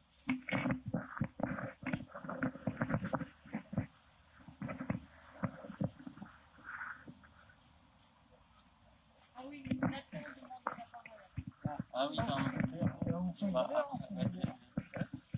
alors euh, moi j'aurais Euh, euh, vous parliez du lien social en fait entre les commerces qui sont qui sont installés vraiment au centre des villes et ce qui se fait en périphérie parce que là en fin de compte on arrive dans des systèmes qui sont qui sont complètement incohérents quoi. C'est-à-dire on se retrouve avec ben, des créations de, de halls qui ravagent des hectares et des hectares de, de, terrain avec ben, de la faune, de la flore, etc. Et outre le fait d'aller faire ses courses ben, chez, chez un maraîcher bio comme il y en a juste à côté, est-ce qu'il y aurait quelque chose à envisager sur le fait ben, pour rétablir un petit peu ce lien-là et que la plupart des personnes se rendent compte qu'effectivement, euh, il y a des choses qui sont délaissées au détriment d'autres.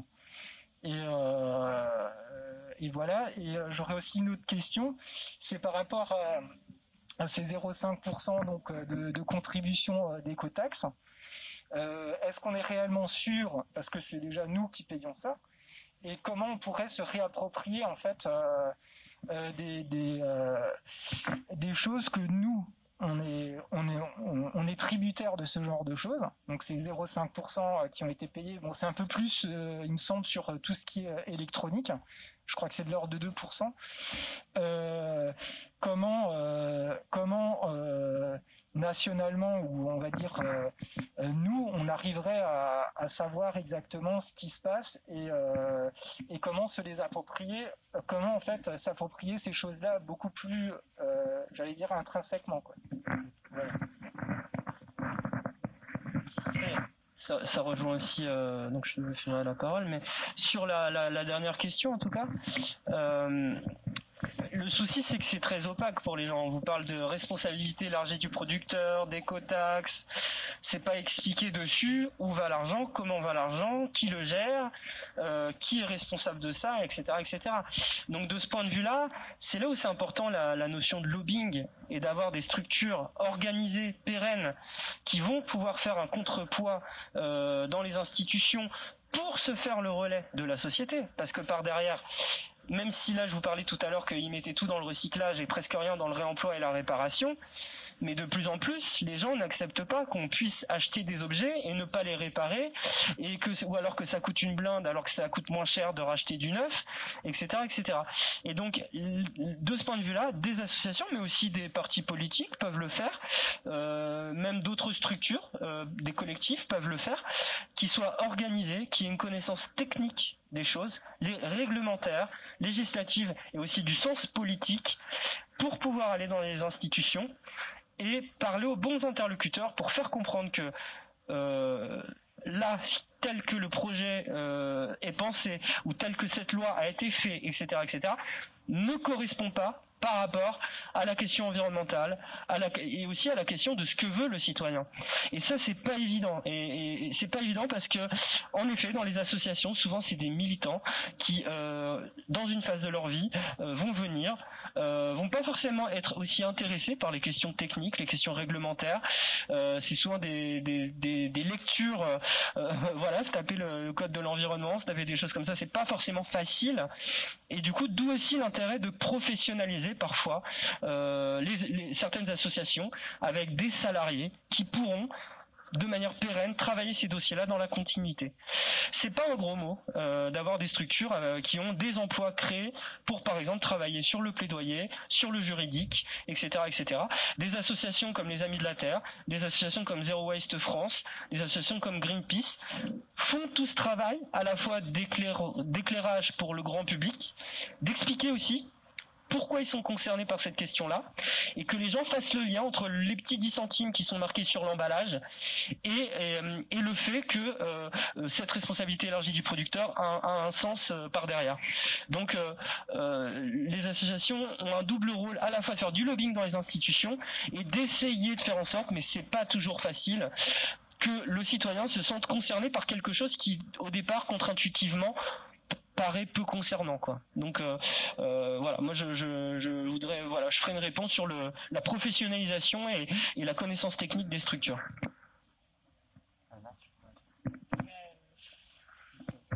Ouais, euh, non, non, mais effectivement, euh, non. Bah, enfin, si.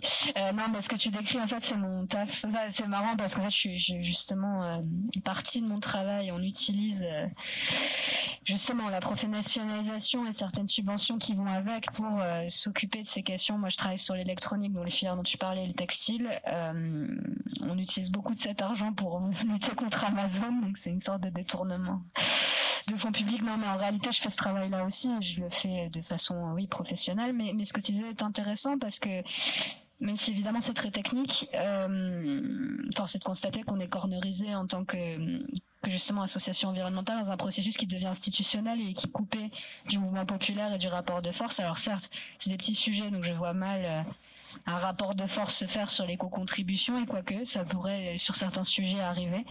Mais effectivement, il faut du technique, mais il faut ce rapport de force et euh, le, ce système-là qui est créé par l'Union européenne, en fait, a, a pour vocation justement d'extraire du contrôle public aussi et euh, de ce rapport de ce force-là, ce genre de sujet avec cette gouvernance qui est privée. Nous, on est un seul acteur environnemental qui siège autour de 40 entreprises. Donc je peux te dire qu'au au quotidien, quand tu te tapes les représentants d'H&M, d'Apple et de Samsung, etc. Enfin bon, en fait, je, je ne pèse rien, mais bon, en tout cas voilà. Euh, sur la question des commerces, j'ai pas très bien compris exactement euh, ta question. Du coup, sur les commerces de proximité. Comment rétablir le lien social souhaite mener des enquêtes? Parce qu'on sait qu'au préalable d'une construction, il y a toujours des enquêtes publiques qui se font. Ouais. Enfin, normalement, il y a un panneau qui est installé. On marque dessus, euh, euh, voilà, tel et tel projet va être installé. euh, Tu peux parler plus fort parce que ça nous intéresse. on a- Non, mais euh, ouais, pardon, il a pas le micro le plus. Alors je disais, euh, je demandais plutôt, euh, la question c'était comment le lien social peut, peut euh, s'insérer beaucoup plus profondément en fait euh, euh, dans l'action sociale, dans le sens où euh, quand il y a un projet comme ça qui se construit, euh, comment euh, comment on fait concrètement Parce que la, moitié des personnes ne, le font pas. Les panneaux sont mal mis sur les chantiers, ils précisent pas qu'effectivement qu'il y, a- une enquête euh, qui doit être au préalable même pour, pour obtenir des signataires, parce que même au niveau européen, c'est ce qui compte, c'est le nombre de signataires. Comment globaliser en fait ce, cet aspect-là pour pouvoir euh, pour pouvoir contrecarrer à ces à ces sociétés qui sont qui qui, qui sont aussi euh, on va dire mondialement qui ont un qui ont un pouvoir mondial comment nous pour obtenir euh, un nombre de signatures pour empêcher un projet comment faire quoi? Et comment euh, rétablir le lien social pour pouvoir euh, avoir cette action? C'est une vaste, euh, vaste, vaste question. Tu veux répondre? Ouais. Euh, bah, euh, euh, c'est toujours la question en fait de euh, est-ce que c'est le nombre qui compte? Évidemment, c'est le nombre qui compte. Et est-ce que c'est le rapport de force? Et les deux vont vont ensemble, mais sont pas forcément exactement la même chose. C'est-à-dire que il y a aussi un principe euh, de la désobéissance civile, etc. C'est-à-dire qu'on cherche évidemment à toucher le plus grand nombre de personnes, à avoir un mouvement de masse à massifier et à toucher le plus grand et à changer les consciences. Force est de constater que tu peux aussi gagner des luttes en étant minoritaire, comme c'est le cas de Notre-Dame-des-Landes par exemple, enfin d'une certaine manière. C'est-à-dire est-ce que vraiment il y avait un soutien de la majorité de, la France à l'abandon du projet? Il n'y a jamais eu de référendum en tout cas là-dessus. Et en tout cas, euh, quand tu exerces des points de pression sur des, points de vulnérabilité entre guillemets hein, d'un système, ce qui peut être l'image du politicien, qui peut être ses alliés les plus proches, qui peut être les commerçants parce qu'ils votent euh, à droite par exemple si c'est un élu de droite. En fait, c'est tout l'intérêt aussi de penser des stratégies politiques quand on sait qu'on n'a pas encore complètement transformé le rapport de conscience pour gagner par le nombre, parce que souvent, euh, souvent pour l'instant, ça peut ne pas être suffisant. Par exemple, on parle de l'Alsace, justement, on va parler de, territoires comme Dambach et Ensisheim, qui sont euh, pas Strasbourg, où là, par contre, c'est des élus les républicains, et où globalement, pour l'instant, le rapport de conscience au niveau des collectivités concernées par les projets Amazon, il n'est pas forcément favorable à nous, clairement. Euh, alors bien sûr, il faut essayer, parce que tu disais, en fait, on, ne gagne le rapport de conscience conscience et de confiance aussi par euh, bah, tout simplement parce que vous disiez par le fait d'échanger, de, nouer nos dessins, de parler. Il n'y a pas vraiment de recette magique au fait d'aller parler aux gens, tout simplement de communiquer, de sensibiliser progressivement. Mais il faut pas résumer ça à ça parce que sinon on doit attendre sur Amazon de convaincre les 22 millions de consommateurs français qui consomment chaque année sur Amazon d'arrêter de consommer chez Amazon. Je dis on y est dans 15 ans. La question c'est euh, comment, voilà, comment où on va chercher le rapport de force, comment on conquiert un certain pouvoir via des, des secteurs, soit professionnels, soit sociaux, soit sociétaux, soit politiques. Et ça peut aussi permettre de gagner sans aller faire un jeu d'addition euh, qui euh, qui peut être compliqué sur des sujets comme ça où les gens sont euh, ont des injonctions contradictoires. En fait, il y a des gens qui sont en même temps contre Amazon et qui vont quand même acheter sur Amazon parce que c'est quand même vachement moins cher. Enfin, c'est quand même le but du jeu, quoi. C'est quand même voilà, c'est très déloyal. C'est une entreprise contre c'est difficile de lutter sur le terrain de la conviction et de la conscience quand tu as un produit qui coûte 20% moins cher que chez le supermarché du coin. Enfin, je veux dire, à un moment donné, c'est la réalité.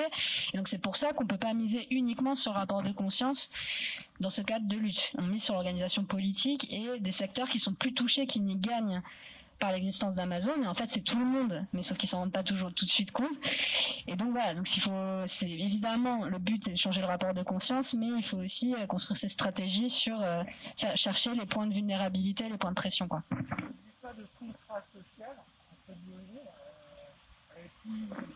on peut adhérer on peut dire ben voilà mais, je, pense qu'on a un vrai problème. Euh, la démocratie, ça a été mentionné plusieurs fois, mais euh, éducationnel aussi. La française et le français moyen considèrent qu'on leur demande leur avis au moment d'une élection électorale et que c'est largement suffisant. La plupart des, des, citoyens et des citoyennes considèrent, et je parle pas des militants, c'est plutôt le, les militants, c'est les 1 ou 2% d'exception. Mais pour, la grande majorité des citoyens et des citoyennes, ils considèrent que c'est tout à fait normal qu'on leur demande leur avis globalement au moment d'une élection et puis que bah, celui qui est élu, voilà, on a donné son avis. Et, du coup, euh, à un moment qu'on vient et qu'on leur parle d'enquête publique, etc., mais c'est, quelque chose qui au niveau de l'éducation même, c'est, quasiment incompréhensible pour beaucoup de gens qu'en fait ils peuvent donner leur avis sur un projet, quoi. Et, et du coup, c'est tellement surprenant pour eux que la plupart des gens ils contribuent pas en se demandant bah ça il faut il me faut un expert il faut euh, une association le fera pour moi etc mais c'est pas ancré dans notre culture pour les gens de s'exprimer sur un sujet particulier, mais de s'exprimer en termes euh, légal, pas juste mettre un mot sur Facebook en disant ah, je suis pas d'accord. Quand on parle de s'exprimer, c'est un truc qui a une influence euh, d'un point de vue administratif, que ce soit une enquête publique, etc. Et la conséquence de l'autre côté, c'est que l'élu pour beaucoup, ils considèrent que bah, déjà elle a bien galéré pour être élue et puis bah, c'est normal que euh, bah, lui a donné euh, les pleins pouvoirs et que là c'est normal pendant six ans qu'il fait euh, ce qu'il veut et puis, à un moment les, les Français et les Françaises se sont exprimés quoi. C'est maintenant il, applique quoi, il fait, euh, il fait enfin, il a été élu, il fait. Et ça, euh, je suis même presque sûr qu'un certain nombre d'écolos, s'ils avaient, s'ils étaient élus, bah ils feraient pareil quoi. Ils feraient de l'écologie quoi, à fond. On trouverait ça tout à fait normal. Mais quelque part, on a, on a sur ce que tu dis sur le contrat social, on a une problématique sur déjà de dire aux gens, euh, si on regarde en Suisse où il y a régulièrement des référendums sur des problématiques politiques, on leur demande aux citoyens et aux citoyennes, qu'est-ce que vous en pensez de cette question-là? Est-ce que vous voulez A ou B? Et euh, quelque part, les gens s'expriment parce que c'est normal pour eux de s'exprimer sur un sujet et de donner leur avis, indépendamment du parti politique auquel ils sont rattachés ou de leur euh, identité politique ou peu importe comment on l'appelle. Du coup, c'est beaucoup plus naturel pour eux aussi de contribuer à une enquête publique et du coup, c'est plus naturel que des enquêtes publiques elles, aient un poids parce qu'elles représentent vraiment quelque chose. Alors qu'aujourd'hui, une enquête publique en France, je suis, désolé, euh soit euh, soit euh, on se débrouille pour que euh, dans tous les cas il n'y ait pas d'opposition, soit quand l'avis est négatif, on dit ouais mais c'est pas important, c'est que consultatif, ou alors quand il y a une enquête publique sur une question A et que les gens disent oui oui le tram on le veut mais on veut pas qu'il passe par cet endroit-là, on a un autre tracé. Et que 90% des, contributions elles sont dans ce sens-là, l'enquête publique dit ouais mais moi j'ai pas vocation à m'exprimer sur le tracé donc vous êtes tous d'accord mais on, s'en fout quoi, c'était pas la question bon quelque part il y a, y a une problématique de fond mais il y a, y, a aussi ce, ce, fond sociétal de, en fait, euh, si on s'oppose, si on s'exprime, etc., c'est qu'on est des gens pas tout à fait normaux, pour les commerces, il y a, un aspect, je fais court. Il y a, un autre aspect, c'est que souvent les élus mentent, mentent à, à, leurs habitants quand, quand ils disent euh, si on fait une extension d'une zone commerciale à tel endroit, ça va créer tant d'emplois. Certes, mais ça va en détruire combien? Ça va, dévitaliser le centre-ville. Comment? Ça va obliger euh, des, peut-être des indépendants à fermer et ensuite on va avoir des, franchises comme Starbucks etc qui vont venir. Et ça l'élu ne l'explique pas. Et, en effet il n'y a pas de débat public où euh, ces, ces, ces débats là qui sont des vrais choix de société euh, peuvent émerger. Et de ce point de vue là les militants peuvent d'une certaine manière essayer d'amener ça dans le débat public. Mais c'est vrai que la finalité ce serait que ce soit intégré dans un fonctionnement collectif avec euh, euh, bah, des moments pour discuter de ces choses-là. Parce que trop souvent, comme dit, euh, l'élu dit non mais et puis il y a aussi le dernier problème, c'est euh, les territoires. C'est-à-dire que euh, Vendenheim est, est peut-être super content qu'au final il y a une zone commerciale parce que lui qu'est-ce qui s'en fout que l'emploi soit détruit à Strasbourg Ce qui compte, lui, c'est Vandenheim. Donc, à un moment, il y a aussi ce problème de euh, regarder uniquement chez soi et de ne pas avoir l'intérêt général et l'intérêt collectif. Et d'expliquer tout ça aux habitants, de, documenter tout ça, etc. C'est pas des choses faciles, mais qui sont nécessaires. De ce point de vue-là, on peut aussi remercier euh, bah, parfois des très vieilles associations qui font un travail un peu technique de d'expliquer de, de, en quoi euh, ça, ça tient pas debout, des tracés alternatifs pour des pour des voilà. Je, je, moi, j'apprécie tout type de militantisme, mais j'apprécie aussi ces, ces qui souvent sont des vieux militants, un peu à l'ancienne, mais qui font un travail formidable. Je vais prendre une, une, la question de Nathan et ensuite on ira manger. J'ai parlé fort comme ça, voilà. Mais d'abord une remarque, c'est que dans, là on parle des luttes et des victoires, et, et je pense que la vague verte qu'on a eue euh, là aux dernières élections locales, n'est pas uniquement due aux militants euh, de Europe Écologie Les Verts, mais aussi ben, aux militants des collectifs de désobéissance civile qui ont su amener l'attention sur, euh, sur cette question. Et je pense qu'on l'omet un peu, mais je pense que c'est un des fruits de notre travail euh, collectif. Je pense que c'est un, point politique qu'il ne faut pas mettre de côté. Et que grâce à nos actions, euh, il y a aujourd'hui une, une, une, la, ça s'est transformé en, en, quelque chose de politique, de réel. Voilà. Ok. C'était une remarque. Ouais. Ok. La question, et là elle est pour Michael, parce qu'il en a parlé, c'est en fait on voit qu'il y a un déficit démocratique par rapport aux avis rendus par la justice, aux avis des consultations environnementales, et dans quelle mesure en fait ces déficits démocratiques peut être un levier pour nous de faire pression sur le gouvernement. Voilà. Et, et, et je, tu, tu, tu, veux, tu veux répondre? Michael, je te propose de, de, de, réagir, de répondre, et ensuite un, un mot de conclusion.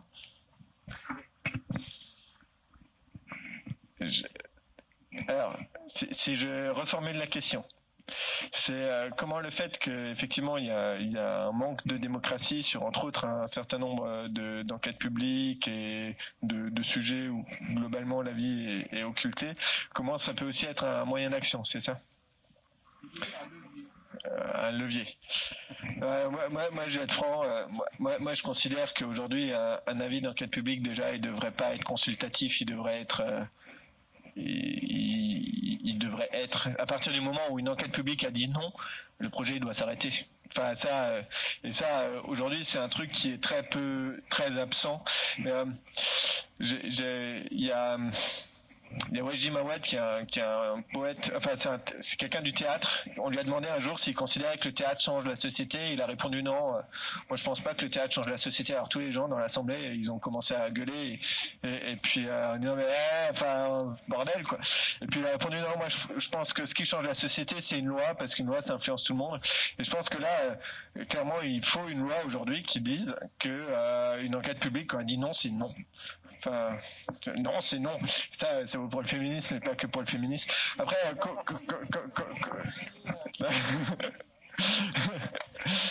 euh, comment ça peut être un levier? Je, pense- aussi aujourd'hui, bah, le, c'est- fait que sur, sur le GCO, ça a été fortement critiqué qu'on réponde à l'enquête publique. Entre autres, parce que c'est des grosses arnaques. Parce qu'il y a ce déni de démocratie. Et ailleurs en France, les enquêtes publiques sont bloquées par des militants qui font de la désobéissance civile et qui empêchent la réunion publique de se tenir et l'enquête publique de se tenir en disant nous on veut pas de cette démocratie-là. Et à un moment, ça fait parler de ça. Euh, ici, le choix a été fait inverse dans l'objectif d'obtenir le non de l'enquête publique. Et si le GCE a fait autant parler de soi, c'est entre autres parce que on peut affirmer haut et fort en tant que militant que toutes les commissions ont donné un avis négatif et qu'à un moment, euh, là clairement, on soude notre gueule.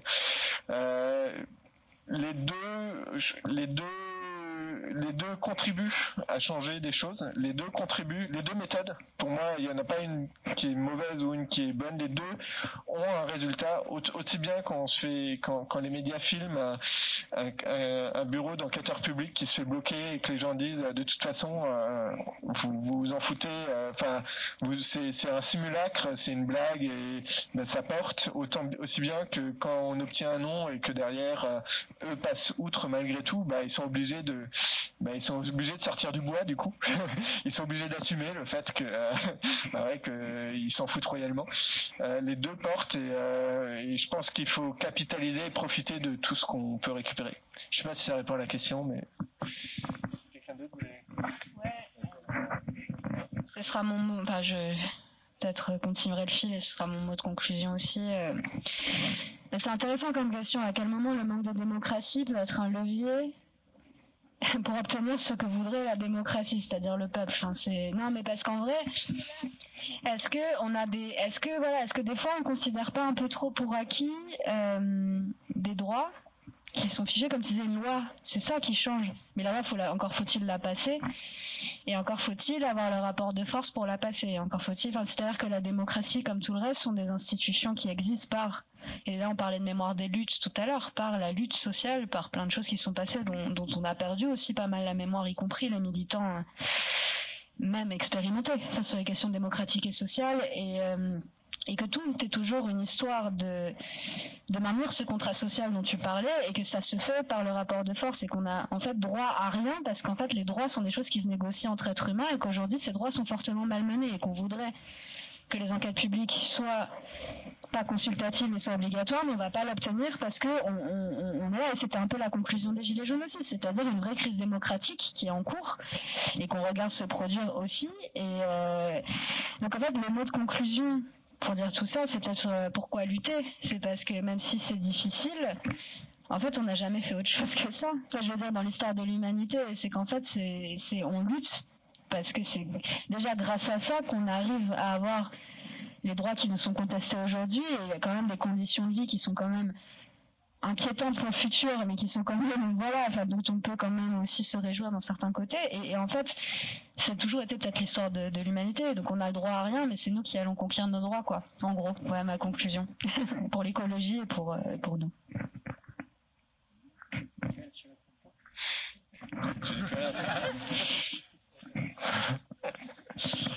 Euh,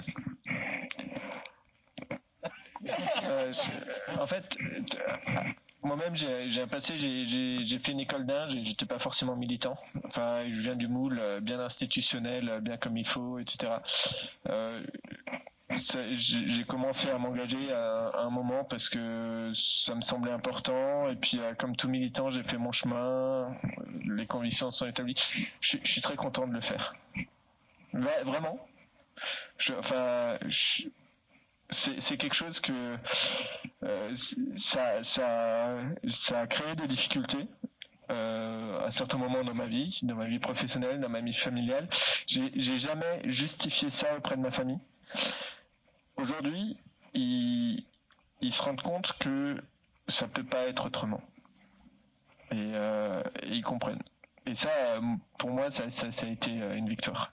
Le, fait que sans que j'ai à leur expliquer, à un moment, euh, ils se rendent compte que, bah, bah, que c'est à la fois que c'est pas, enfin que c'est que c'est normal, que c'est pas grave et que c'est c'est chouette. Et, Et je pense que moi, je, ouais, je suis heureux là-dedans. Et du coup, ça va continuer.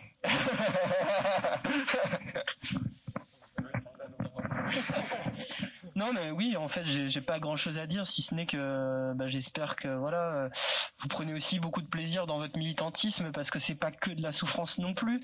C'est quelque chose qui, euh, bah, qui, peut être très inspirant, qui, euh, qui moi, moi, me nourrit beaucoup intellectuellement, notamment.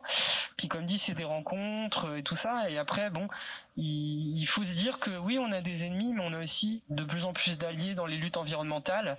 Et, et que voilà, le but, ça va être d'accélérer toujours plus, accélérer, parce qu'on sait très bien que euh, on peut pas en effet se suffire des quelques changements, euh, des quelques changements sociétals, etc. qui, qui ont lieu. Et un dernier truc, je voulais juste citer ce, truc-là. Tu parlais euh, parfois on est écrasé par les par les lobbies. Euh, moi, j'ai participé à la consultation sur la, concertation sur la consigne. Alors moi, j'étais là avec Alsace Consigne, deux ou trois entreprises alsaciennes, zéro déchet Strasbourg. On était là, oui, la consigne du verre, vous en parlez pas, etc. Mais en fait, ils s'en foutent complètement parce que il y a la fédération de l'aluminium qui parle, la fédération de l'emballage qui parle, la fédération des boissons. Et à un moment, on a fait un grand tour de table. On s'est rendu compte qu'il y avait euh, Zero Waste France, il y avait le WWF et nous. Euh, et en fait, les 47 autres, c'était que des gens qui n'en avaient rien à battre de la consigne du verre, qui voulaient juste conserver le système actuel, parce que c'est des histoires de milliards et de milliards. Et donc c'est là où parfois c'est vrai que dans les institutions, euh, les lobbies ont quelque chose de beaucoup plus puissant, puisque par exemple sur la consigne du verre, pour le coup, euh, un grand, on va dire dans, le grand public, vous demandez, mais bien sûr qu'on veut le retour de la consigne du verre, au moins en partie pour beaucoup de produits, mais on voit bien qu'il y a des, des, des freins institutionnels euh, qui sont en place. Donc euh, ne pas lâcher et puis euh, s'organiser, et toujours lutter, lutter, mais avec si possible le plaisir, quoi. Merci, merci beaucoup à tous les trois.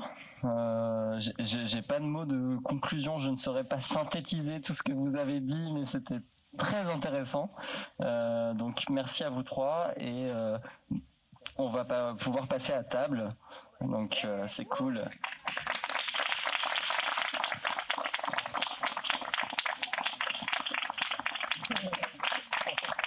Pour euh, celles et ceux qui sont inscrits au camp climat, de- demain les formations commencent.